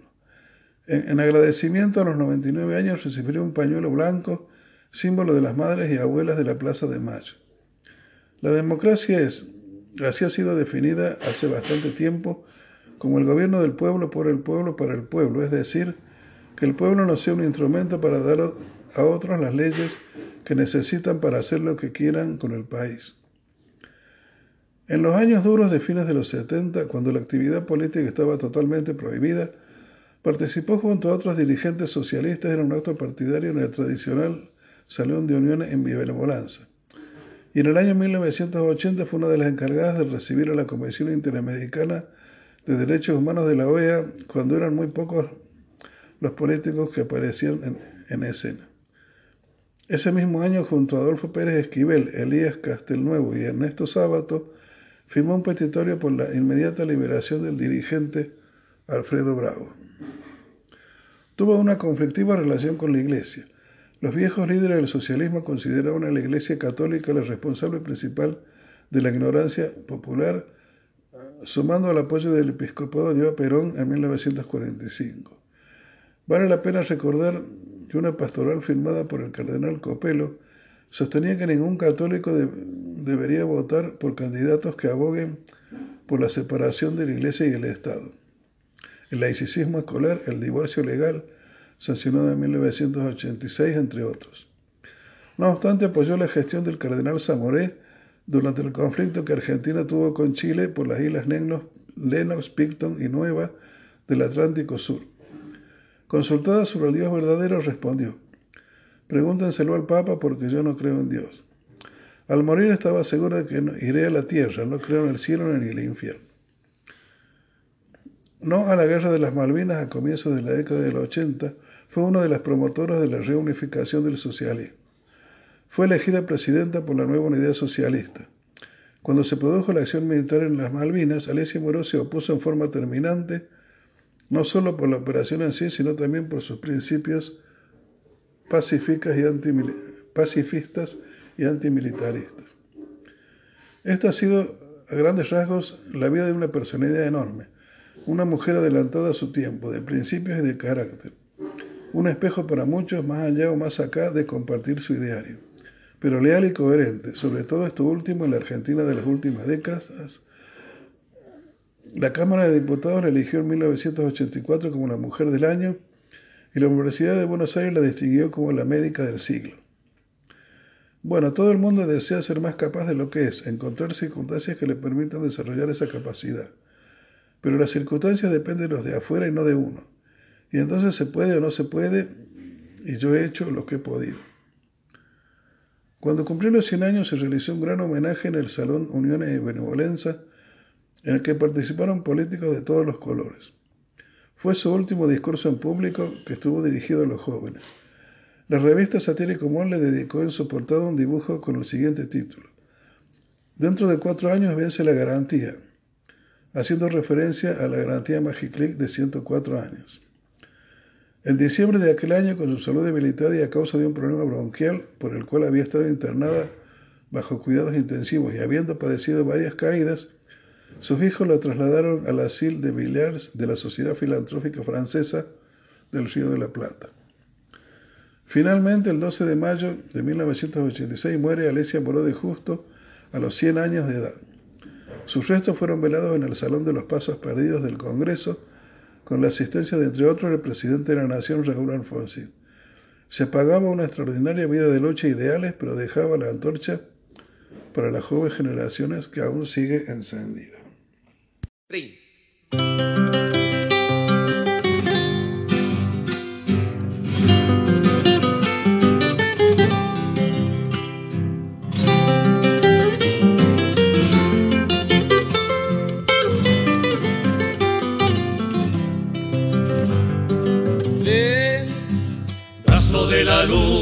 Que bajo el sol el cielo y el agua rejuntará. Hijo de las cumbres y de la sed, que extenso y dulce recibe el mar. Hijo de las cumbres y de la sed, que extenso Sangra en tus riberas el ceibo en flor y la pampa verde llega a beber en tu cuerpo lacio donde el verano despeña toros de barro y miel.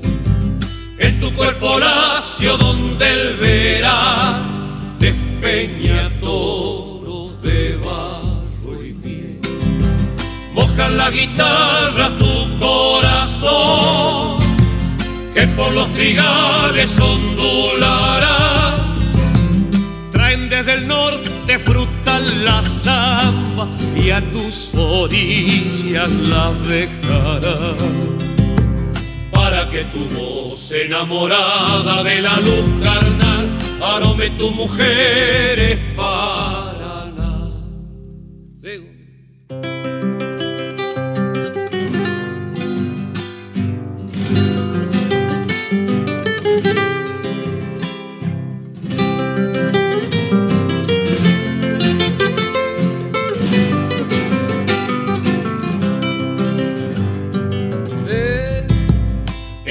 Lino recobrarás el cielo que buscas en la extensión, Padre de las frutas y las maderas, florecen delta tu corazón.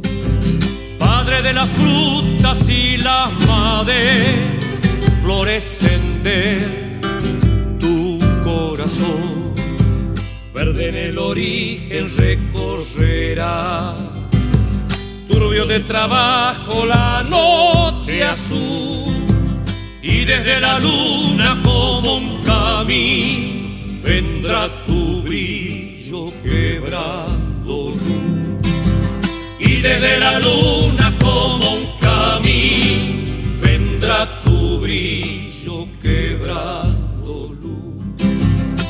la guitarra tu corazón, que por los trigales ondulará.